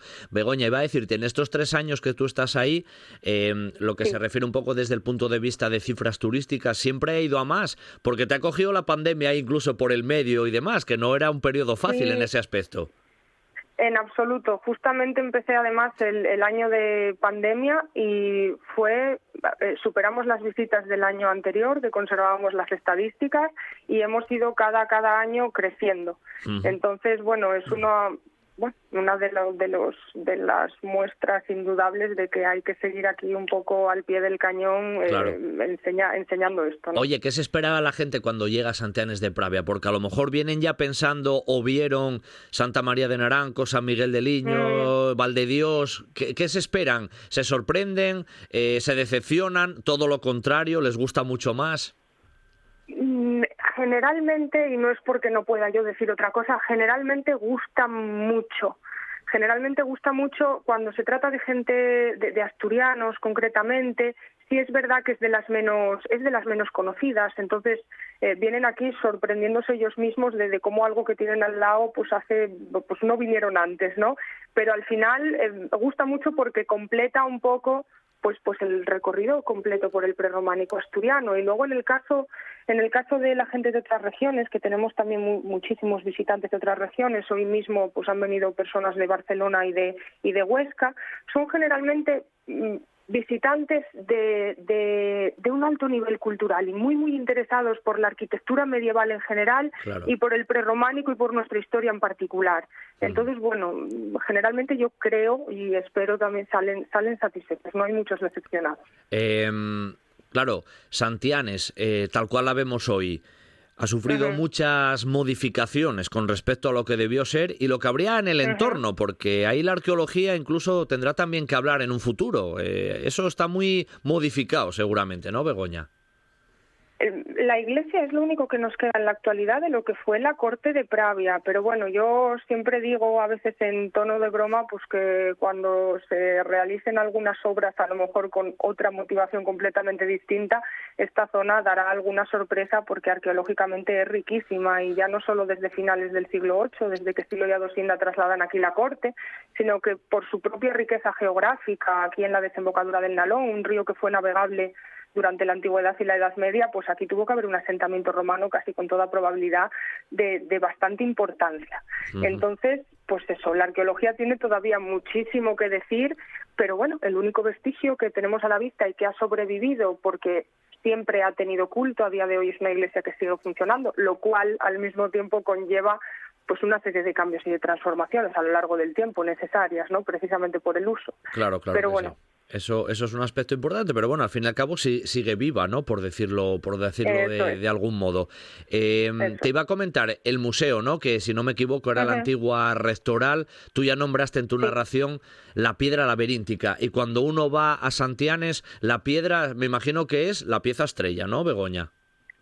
Sí, de hecho está colocada justamente es la primera la primera vitrina con la que uno se se topa al entrar y bueno, es una cosa que yo creo que cuando se hizo este museo fue absolutamente intencionada y absolutamente acertada también, ¿no? Eh, aunque es bastante relevante que se conserven las otras dos, es decir, las tres inscripciones fundacionales, es, el conjunto de inscripciones fundacionales más antiguo que se conserva completo en la península ibérica, a pesar de eso, la piedra laberíntica pues es la, más relevante porque tiene una composición muy, muy curiosa, es, un laberinto, vaya, por eso se llama así, hay que salir de la S, una S grande que está ahí en el medio y que es el inicio del nombre del rey, de Silo, y, bueno, es, curiosa, es curiosa y por eso sí que llama mucho, llama mucho la atención siempre. El mismísimo Dalí la utilizó en alguna composición pictórica, o sea que siempre fue atractiva esa historia, ¿no? Siempre fue también hasta foco de inspiración en este caso de, del gran Dalí, ¿no? Como estábamos mencionando. Eso es. Tiene el cuadro ese de Dalí, creo recordar que está en el, en el Museo Reina Sofía y bueno, se corresponde, ahí ya no me voy a mojar mucho, que me salgo un poco de lo medieval, pero sí que se corresponde con una etapa en la que Dalí, por lo visto, pues estuvo estudiando eh, mucho la geometría, particularmente centrado en eso y, como no, pues se inspiró en esta en esta inscripción que, bueno tiene mucho mucho que decir al respecto de estos estudios geométricos y simbólicos. Oye, ¿qué, ¿qué, más piezas son las que se enseñan en el, en el museo? Coméntanoslo así un poco a través de, de las ondas, Begoña. Eh, sí, pues como decía, las otras las otras dos inscripciones que también estaban colocadas en, en la iglesia en, en, origen, ¿no? Si la laberíntica nos decía que sí lo, yo sí lo he hecho esta iglesia, Luego tenemos otra inscripción que es la dedicatoria, que es la que nos dice a quién está dedicada la iglesia y no ha cambiado de advocación a lo, a lo largo del tiempo. Está dedicada a San Juan Apóstol Evangelista, igual que en la actualidad, y ahí lo pone. Y luego tenemos otra, otra inscripción rectangular lamentablemente muy truncada eh, y siempre digo medio en tono de broma y sin pretender ni muchísimo menos minusvalorar su, su importancia, conservamos siempre la mitad mala. En la otra mitad justamente es en la que aparecería la fecha exacta de consagración, eh, los que estuvieron presentes en el, en el acto fundacional, que bueno, evidentemente serían los reyes Silo y Adosinda, pero aparecería el nombre del obispo y a lo mejor de otras figuras que lamentablemente quedarán mm. en, un enigma para siempre, ¿no? En la oscuridad. y, Sí, y luego, bueno, un candelero del siglo XII, que también es una pieza muy relevante, porque, bueno, está esmaltada, es una pieza importada del sur de Francia probablemente, y, bueno, en un museo tan chiquitín como es este, es una pieza de mucha calidad y de enorme interés. Oye, la famosa mesa del altar, eso se conservó, pero no, no in situ, se conserva todavía en realidad, ¿no? Lo que era el propio altar de la iglesia. El altar y las dos placas de cancel está en la Fundación Selgas, en el ah. Palacio de los Selgas. Y está ahí pues porque Fortunato de Selgas, eh, a finales del 19, estuvo aquí estudiando la iglesia. De hecho, le debemos eh, una publicación muy buena, que a pesar de ser de 1902 o 1903, todavía todo lo que cuenta sobre la iglesia está bastante vigente. Y él mismo nos dice dónde las encuentra. Nos dice que coincide que él está estudiando la iglesia y echándole un vistazo por dentro, que se cambia el retablo de la capilla mayor viejo por el nuevo, que es el que todavía podemos ver ahora, que data de 1894. Y justamente al retirar el retablo viejo de la capilla mayor se encuentra ahí empotradas, eh, pues eso, estas piezas, las dos placas de cancel y el altar y, bueno, él perfectamente consciente del valor histórico y artístico que esto tiene, pues las, las traslada a su, a su residencia, donde bueno, sabéis que, tienen ahí pues una colección tremenda. Importantísima. Oye, algunos eh, motivos decorativos eh, son ya bueno parecidos a otros elementos que se fueron haciendo en otras iglesias prerrománicas a posteriori. Sí, son eh, elementos geométricos y vegetales de, de herencia claramente visigoda, de hecho puede recordarnos un poco pues al cancel de Santa Cristina de Elena, que es la única que lo conserva que lo conserva in situ. Si bien es verdad que el de Santa Cristina es un cancel de mármol y es una pieza visigoda reutilizada. El de aquí ya parece que bastante probable que se haya una pieza del siglo VIII, vaya, de la misma época en que se levanta esta, esta iglesia, pero inspirada, claro, en todos esos motivos anteriores. Al final el arte asturiano en buena medida pues es heredero de lo visigodo y de, y de lo romano también, ¿no? Bueno, en los últimos 30 segundos, Begoña, ¿cómo hacemos para visitar Santianes y el museo? Bueno, pues eh, muy sencillo. Tenemos un número de teléfono, nos podéis eh, llamar de miércoles a domingo entre las 11 y las 5, que es cuando, cuando estamos aquí. Nos podéis llamar o podéis pasar por aquí, aunque preferiblemente sí que pedimos reserva y el teléfono es 684-643740. Fantástico, eso es una buena opción, ¿eh? acercarnos a Pravia, disfrutar de la propia Pravia, del concejo y acercarnos a conocer la iglesia la primera construcción prácticamente prerrománica, Santianes de Pravia y el museo, y lo hacemos todo ahí de la mano de Begoña Torre, que nos espera allí y nos lo explica todo magníficamente bien, como ha hecho esta mañana aquí en un buen día para viajar. Begoña, te mando un abrazo muy fuerte desde, desde el programa y lo dicho, invitamos a los oyentes a que vayan a Santianes. Hasta la próxima, Begoña, gracias. Gracias, hasta luego. El mercado del alquiler turístico no tiene techo y tú puedes ser parte del crecimiento. En Margemar, gestión de pisos turísticos, gestionamos tu segunda vivienda para que disfrutes de los beneficios sin preocuparte de nada. Da. Con 11 años de experiencia y el mejor posicionamiento en Internet, somos líderes del sector. Tu segunda vivienda, nuestra primera preocupación. Visita gestiondepisosturísticos.es y despreocúpate. 684 61 1005 984 98 77 39 Sidrería Parrilla La Carballera de Granda. La calidad, la atención y el servicio de siempre con la seguridad de hoy. Menú del día, terraza con atención personalizada, reservas en el 985 13 70 25. Sidrería Parrilla La Carballera de Granda. Para disfrutar de la vida.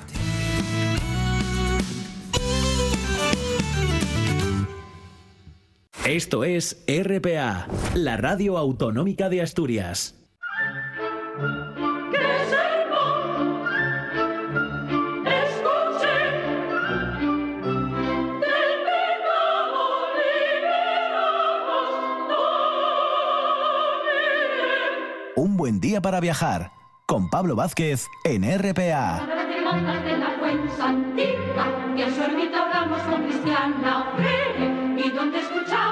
Vamos a cerrar nuestro viaje matinal en esta mañana de, domingo hablando de Álvaro Figueroa y Torres.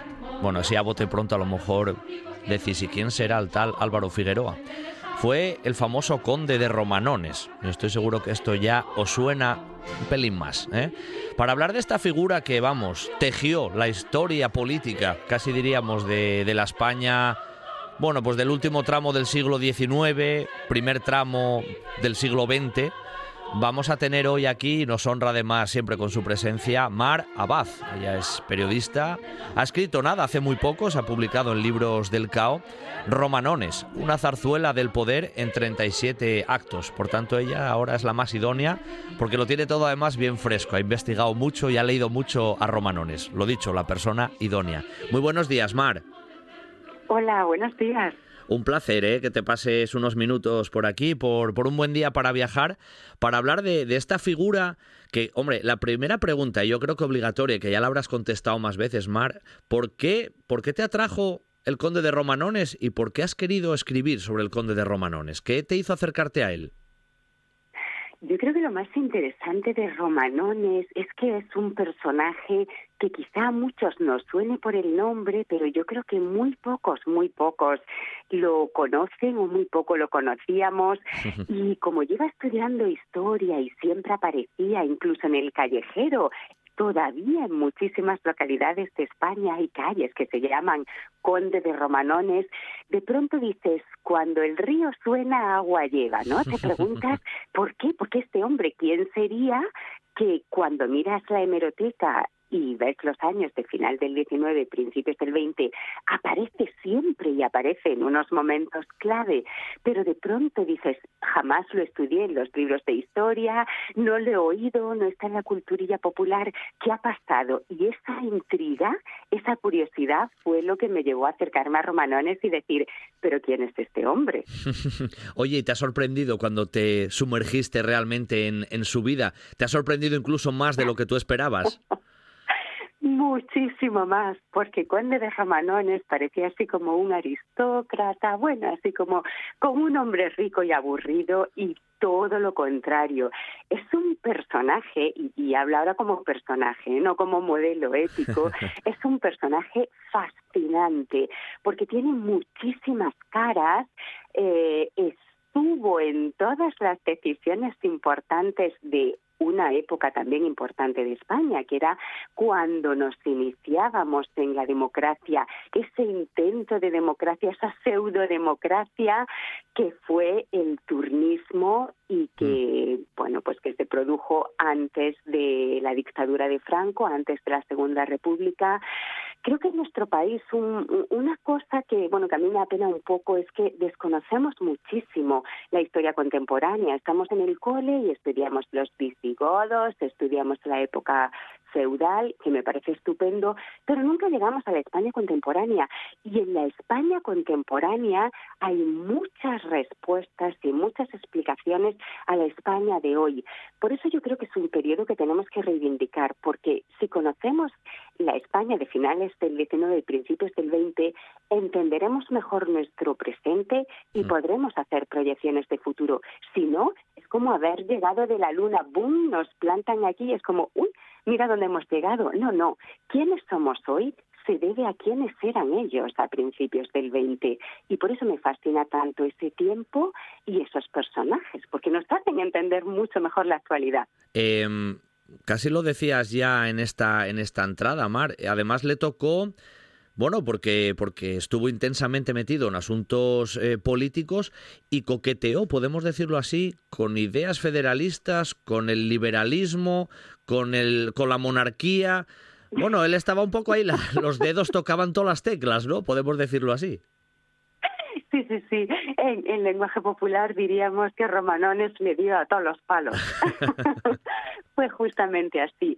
Él estuvo estudiando en Bolonia y estudió Derecho, estudió Política y ahí llegó fascinado con las ideas federalistas, las ideas que, claro, él tenía como modelo Estados Unidos. Cuando llegó a España después de hacer sus estudios políticos y llegó al Ateneo de Madrid, que lo llamaban la antesala del Congreso, porque ahí se debatían las políticas antes de que se presentasen en el Parlamento y luego se Pues él llegó con sus ideas federalistas. España no estaba preparada en ese momento para oír eso. ¿eh? En España había monárquicos y republicanos y nadie le hizo ningún caso cuando Álvaro de Figueroa vio que con sus ideas federalistas no iba a llegar a ningún sitio, dijo, uff, yo cambio de mis ideas, vamos, como que me pongo la chaqueta nueva esta tarde mismo. Y entonces ya ahí, bueno, pues apostó por la monarquía parlamentaria y, y luego, bien, como bien has dicho, por el liberalismo, las distintas facciones del liberalismo. Y a lo largo de su vida se fue moviendo de aquí a allá con un pragmatismo espectacular. Hmm. Yo creo que incluso al final, aunque nos adelantemos un poco en el tiempo, tal vez ese olvido que quedó eh, fue porque al final ni un bando ni el otro quiso saber ya de él, ¿no? Tanto a lo mejor en el ámbito del franquismo, que en principio estuvo ahí cercano a él, pero luego ya lo vieron como, no sé, algo fuera de lugar, y del otro ámbito lo mismo, quedó un poco en el ostracismo por eso, en la parte final casi de, de su vida, ¿no, Mar? Sí, yo creo que sí. Yo creo que lo que nos gustan son los personajes que son fieles a su ideología y cuando alguien cambia tanto de bando, yo creo que eso no se le perdona. Y además, ni un bando ni otro lo reconoce como uno de los suyos, sino como, mira, esta estaba aquí siempre al cobijo del poder, que en cierto modo es lo que hizo Romanones. Él siempre estuvo en el poder y por eso fue cambiando según le interesaba aunque curiosamente, y a mí esto es lo que me parece también interesante del personaje, en algunos aspectos de su vida, pues eso, mm, cumplía con el dicho de estos son mis principios, y si no le gustan los cambio inmediatamente y no tengo ningún problema. Sin embargo, hay algunas claves de su vida en las que siempre se, se mantuvo. Él era europeísta, él era un firme creyente de la democracia, aunque bueno, después de la guerra civil dijo, aquí tengo que apostar por un lado o por otro, pues él siempre con los vencedores, hombre, ¿cómo no?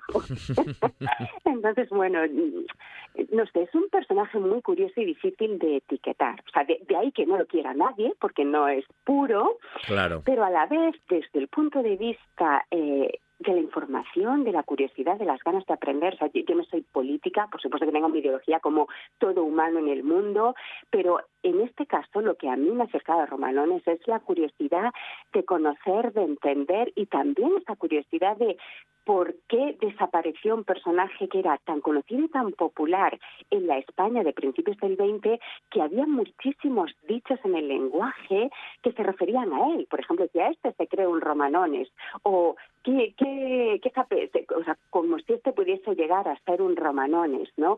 Había coplas eh, donde se cantaba a romanones. Entonces, claro, dices, wow, siendo tan, tan popular, o sea, era un personaje muy famoso al que se cantaba, del que se construían mitos y leyendas que no eran ciertas, pero como ocurre hoy con los famosos, ¿no? O con esas citas incluso que se atribuyen a Groucho Marx y luego no es verdad, es parte de la mitología. Él era así de famosísimo y de ser uno de los personajes más conocidos al silencio absoluto, esa curiosidad también me acercó a él, ¿no? ¿Por qué? ¿Qué ha pasado? ¿Por, qué desapareció? Ya, es una. La verdad que es un personaje apasionante y con tantos ángulos que es difícil de, abarcar, claro. Eh, en este aspecto, Mar, él ocupó precisamente varios cargos, porque si no me equivoco fue, fue alcalde de, Madrid, ocupó el cargo del Ministerio de, Educación, tuvo ese, eh, hombre, pozo de ambición sin duda para llegar a, todo eso, me imagino que eso, que eso es clave, pero supo driblar bastante bien, ¿no? Eh, porque claro, se fue chocando con muchos aspectos y una evolución política de la propia España que le tocó vivir. Sí, sí, por eso es, esta es otra de las razones por lo que me parece mm, fascinante leer lo que decía Romanones. A Romanones lo movía la ambición del mando, él lo llamaba así, que en realidad es la ambición del poder. Y en sus memorias habla sin pelos en la lengua, que es lo más interesante, de todas las zancadillas, todas las trampas, todas las cosas deshonestas que tuvo que hacer para estar siempre en el poder.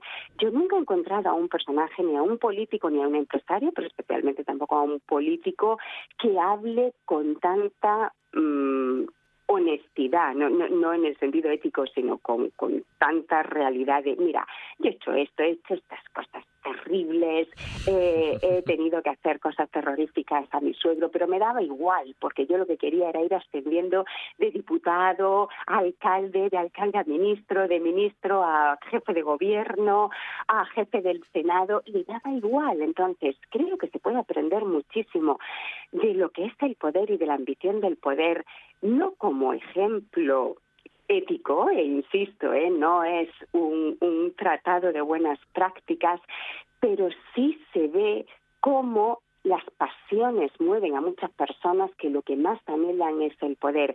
Y cuando te lo cuentan tal cual lo sienten, eh, tal cual lo hicieron, creo que se aprende mucho, porque normalmente las grandes figuras se autojustifican, se disculpan, engañan, es como, no, no, no, es como si todo el mundo hiciese las cosas por el bien. Pues no es verdad, nos mueven las pasiones humanas, nos mueven las ambiciones. Y eso Romanones lo contó en sus memorias. Entonces, insisto, no lo alabo porque fuese un referente ético, porque no lo era, pero sí que he de decir que a mí eso me fascina del personaje. Cuenta las cosas que hizo mal y las trampas que hizo y eso lo hace muy poca gente. Sin duda, sin duda, eso lo hace muy poca gente, eso, eso está claro. De ahí está que tú lo hayas apodado el Maquiavelo de la Alcarria, que me hizo mucha gracia eso. Sí, bueno, mi, mi idea de llamarlo el Maquiavelo de la Alcarria era, por un lado, el Maquiavelo porque él eh, hizo sus tratados políticos, escribió muchos libros sobre política y él analizaba la política. Luego, por supuesto, también que hacía algunas cosas maquiavélicas. Entonces era bueno, eh, eh, es que la palabra se, le dio todo el sentido completo, ¿no? La parte de Maquiavelo como estudioso de la política, la parte de maquiavélico porque algunas cosas que hacían eran muy maquiavélicas. Oye, vamos a hablar un poco de la relación con, con, Alfonso XIII, porque eso para él también fue fundamental. Prácticamente pasó de, de llamarlo niñato y, y tirano a luego, bueno, pues estar muy cercano a él realmente, ¿no? Sí, eso fue una relación que se fue construyendo durante décadas. Al principio, claro, cuando Alfonso XIII llegó al poder, que era casi un adolescente y era un niño mimado y, y bueno, educado con los militares, a Romanones no le gustó mucho porque, claro, veía que no estaba educado en, en esa ambición democrática que tenía Romanones, ¿no? Aunque fuese chaquetero en algunos momentos, pero también tenía principios democráticos, mmm, progresistas eh, se acercaba a cualquier persona de cualquier estrato de la sociedad, bueno, eso de Alfonso XIII no le gustó mucho, pero no sé si esto que dicen de que el roce hace el cariño y que también le interesaba estar cerca de la monarquía, porque al final ahí, eh, vamos, como hemos dicho antes, era una pseudodemocracia, o sea, que el monarca seguía teniendo muchísimo poder, pues ahí sí que um, hubo una relación de muchísima cercanía, de muchísima confianza, porque Alfonso XIII cuando lo necesitaba lo llamaba eh, sin contemplaciones o iba a San Sebastián a buscarlo cuando Romanones estaba veraneando ahí, a veces porque necesitaba formar un gobierno mm, cuando España estaba en una crisis tremenda, en una crisis política tremenda, y otras veces, bueno, pues con sus hobbies que tenía Alfonso XIII del cine, del oh, apocalipsis. Ay, ay, ay, ay, ay, ese es. Eso del cine ya sale casi a colación y de paso ya te lo pregunto porque es casi pregunta obligatoria. ¿Es verdad el tema de las películas porno de romanones ahí con, en este caso, qué veían en esa sala que tenía el rey privada? Todo eso, eso es cierto, es leyenda urbana, Mar. No, no, no, eso es cierto. Por supuesto, Romanones no mencionó nada eh, referente a esas películas de cine porno. Pero hace unos años unos historiadores encontraron en la Filmoteca de Valencia esas películas y esos documentos en los que se encargaban a una productora que se llamaba Royal Film curiosamente, eso fue una coincidencia, le encargaban esas películas. Y lo que encontraron en esos documentos es que el facilitador, en muchas ocasiones, fue Romanones. O sea, no era una iniciativa de Romanones, eso era um, un vicio que le encantaba a, Alfonso XIII, eh, pero, um, claro, él no podía. Um, ser tan evidente, bueno, pues acercarse a la productora, hacer esos encargos y necesitaba a su persona de confianza para que tramitase ahí la historia. Entonces, mm. bueno, ahí sí que se ha encontrado el nombre de Romanones. Todo es por lo que se ha ido encontrando, por supuesto, Romanones ni lo mencionó. Claro, claro, eso está, está claro. Oye, él, dice que escribió mucho y que reconoció incluso también cosas que hizo que él sabía que estaban mal, pero las hizo igualmente, ambicionando lo que fuera en este caso. También reconoció errores desde el punto de vista político, no sé, me refiero todo lo que aconteció con el tema de Marruecos, que siempre fue un tema candente en aquellos momentos. Él también reconoce esos errores. Bueno, yo creo que más que reconocer errores, es, que es una persona que no se despiste nada de lo que hace. Yo no, no, no tengo esa sensación como, uy, aquí nos equivocamos. Eh, bueno, lo que ocurrió en Marruecos, en esa guerra que la prensa y la cultura popular eh, lo culpaban a él y a otros aristócratas por sus intereses mineros. Ellos tenían minas allí y cuando España fue a la guerra, pues todo el país decía que era para defender sus minas. Eso lo que fue una crisis de credibilidad y de reputación para él grandísima. Mm, no tengo la impresión de que él se arrepintiese, porque lo que dice es que si nosotros no hubiésemos explotado esos yacimientos, lo hubiese hecho Francia o lo hubiese hecho Inglaterra quizá, bueno, lo que sí sabe es que, o bueno, lo que sí sabía, perdón, era que eso le, le costó un precio político muy alto porque luego en los siguientes gobiernos no contaron con él por eso. Y luego también, bueno, cuando ahí tuvo que ir su hijo a la guerra, mm, le pasó una factura muy grave pero yo diría por por las veces que he leído sus memorias, no, sobre todo lo, que he leído de él, no, de la prensa, que sensación de arrepentimiento no era algo habitual en él, ¿eh? es como quizá pesadumbre por hechos que pasaron, pero creo que era una persona muy de a lo hecho pecho. Lo cual, bueno, también está bien. Oye, de las muchas anécdotas y curiosidades que me imagino has ido investigando, leyendo, viendo para plasmarlo en, en el libro, sin hacer spoiler, porque el libro hay que leerlo, ¿hay alguna que personalmente, no sé, te haya hecho reír más? No sé, alguna de esas que nos puedas comentar que digas tú, esta vega os la voy a contar. Una un poco especial, venga. Vale, bueno, hay muchísimas. La verdad es que yo me reí muchísimo primero porque es cierto esto que dicen que el humor es tragedia más tiempo. Eh, a mí me fascina la historia porque, como he dicho antes, me ayuda a entender el presente, pero también porque con los ojos de hoy, eh, muchas de las cosas que ocurrieron y cómo las cuentan resulta muy divertido y me río mucho. Eh, leyendo las memorias de Romanones también me reí muchísimo porque porque decía las cosas tal y como las sentía y, no, eso no se autojustifica ni va de bondadoso como, no, no, eh, las contaba además con, con muchísima gracia. Pero quizá una de las que más me hicieron reír porque a, a, nuestros ojos de hoy nos parecen bastante locas es cuando, bueno, Romanones era cojo y eso fue una de las cosas que le, que le marcó en, en su vida y en el libro se va contando, mm, bueno, como al final, pues claro, hizo que se desarrollasen unas ambiciones en él y no otras, que tuviese unos intereses y no otros.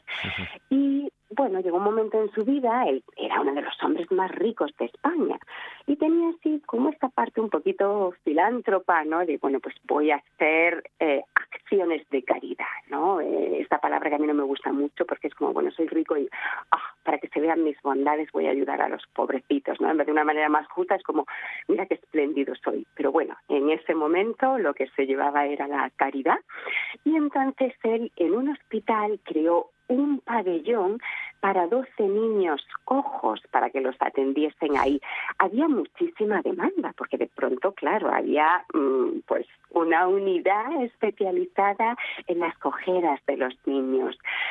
Yo diría que hoy, si tuviésemos que establecer unos criterios de selección, cuáles van a ser los niños que tengan prioridad para entrar y que los atiendan, pues para mí está clarísimo, primero, los que tengan menos recursos económicos. Eh, después, quizá, pues los que su enfermedad o su dolencia presente una gravedad mayor, ¿no?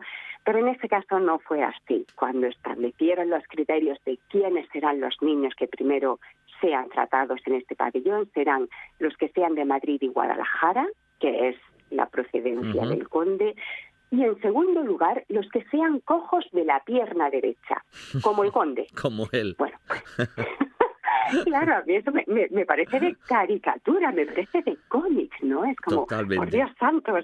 Totalmente, totalmente. Pero bueno, si queréis descubrir esta y muchas más anécdotas, curiosidades y descubrir la propia historia de España a lo largo de un periodo muy importante, ¿eh? en ese tramo de final del siglo XIX, tramo inicial del siglo XX, tenéis que leer en libros del CAO Romanones, una zarzuela del poder en 37 actos de Marabaz que nos acompañó y nos hizo pasar un rato además muy, muy entretenido. Mar, te mando un abrazo desde, desde Asturias, dándote las gracias y hasta muy pronto. Muchísimas gracias y qué ilusión hablar con vosotros y espero que sea muy pronto, que siempre me encantan nuestras conversaciones. Muchas gracias, Mar. Un abrazo.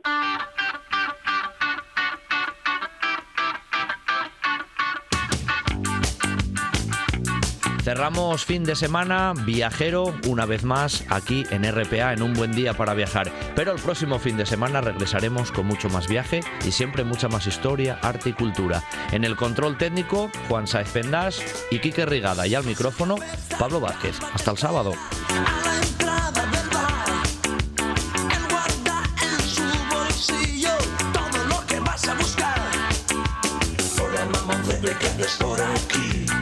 Buscas algo que comprar. Hola mamá, ¿qué haces por aquí? Buscas algo que comprar.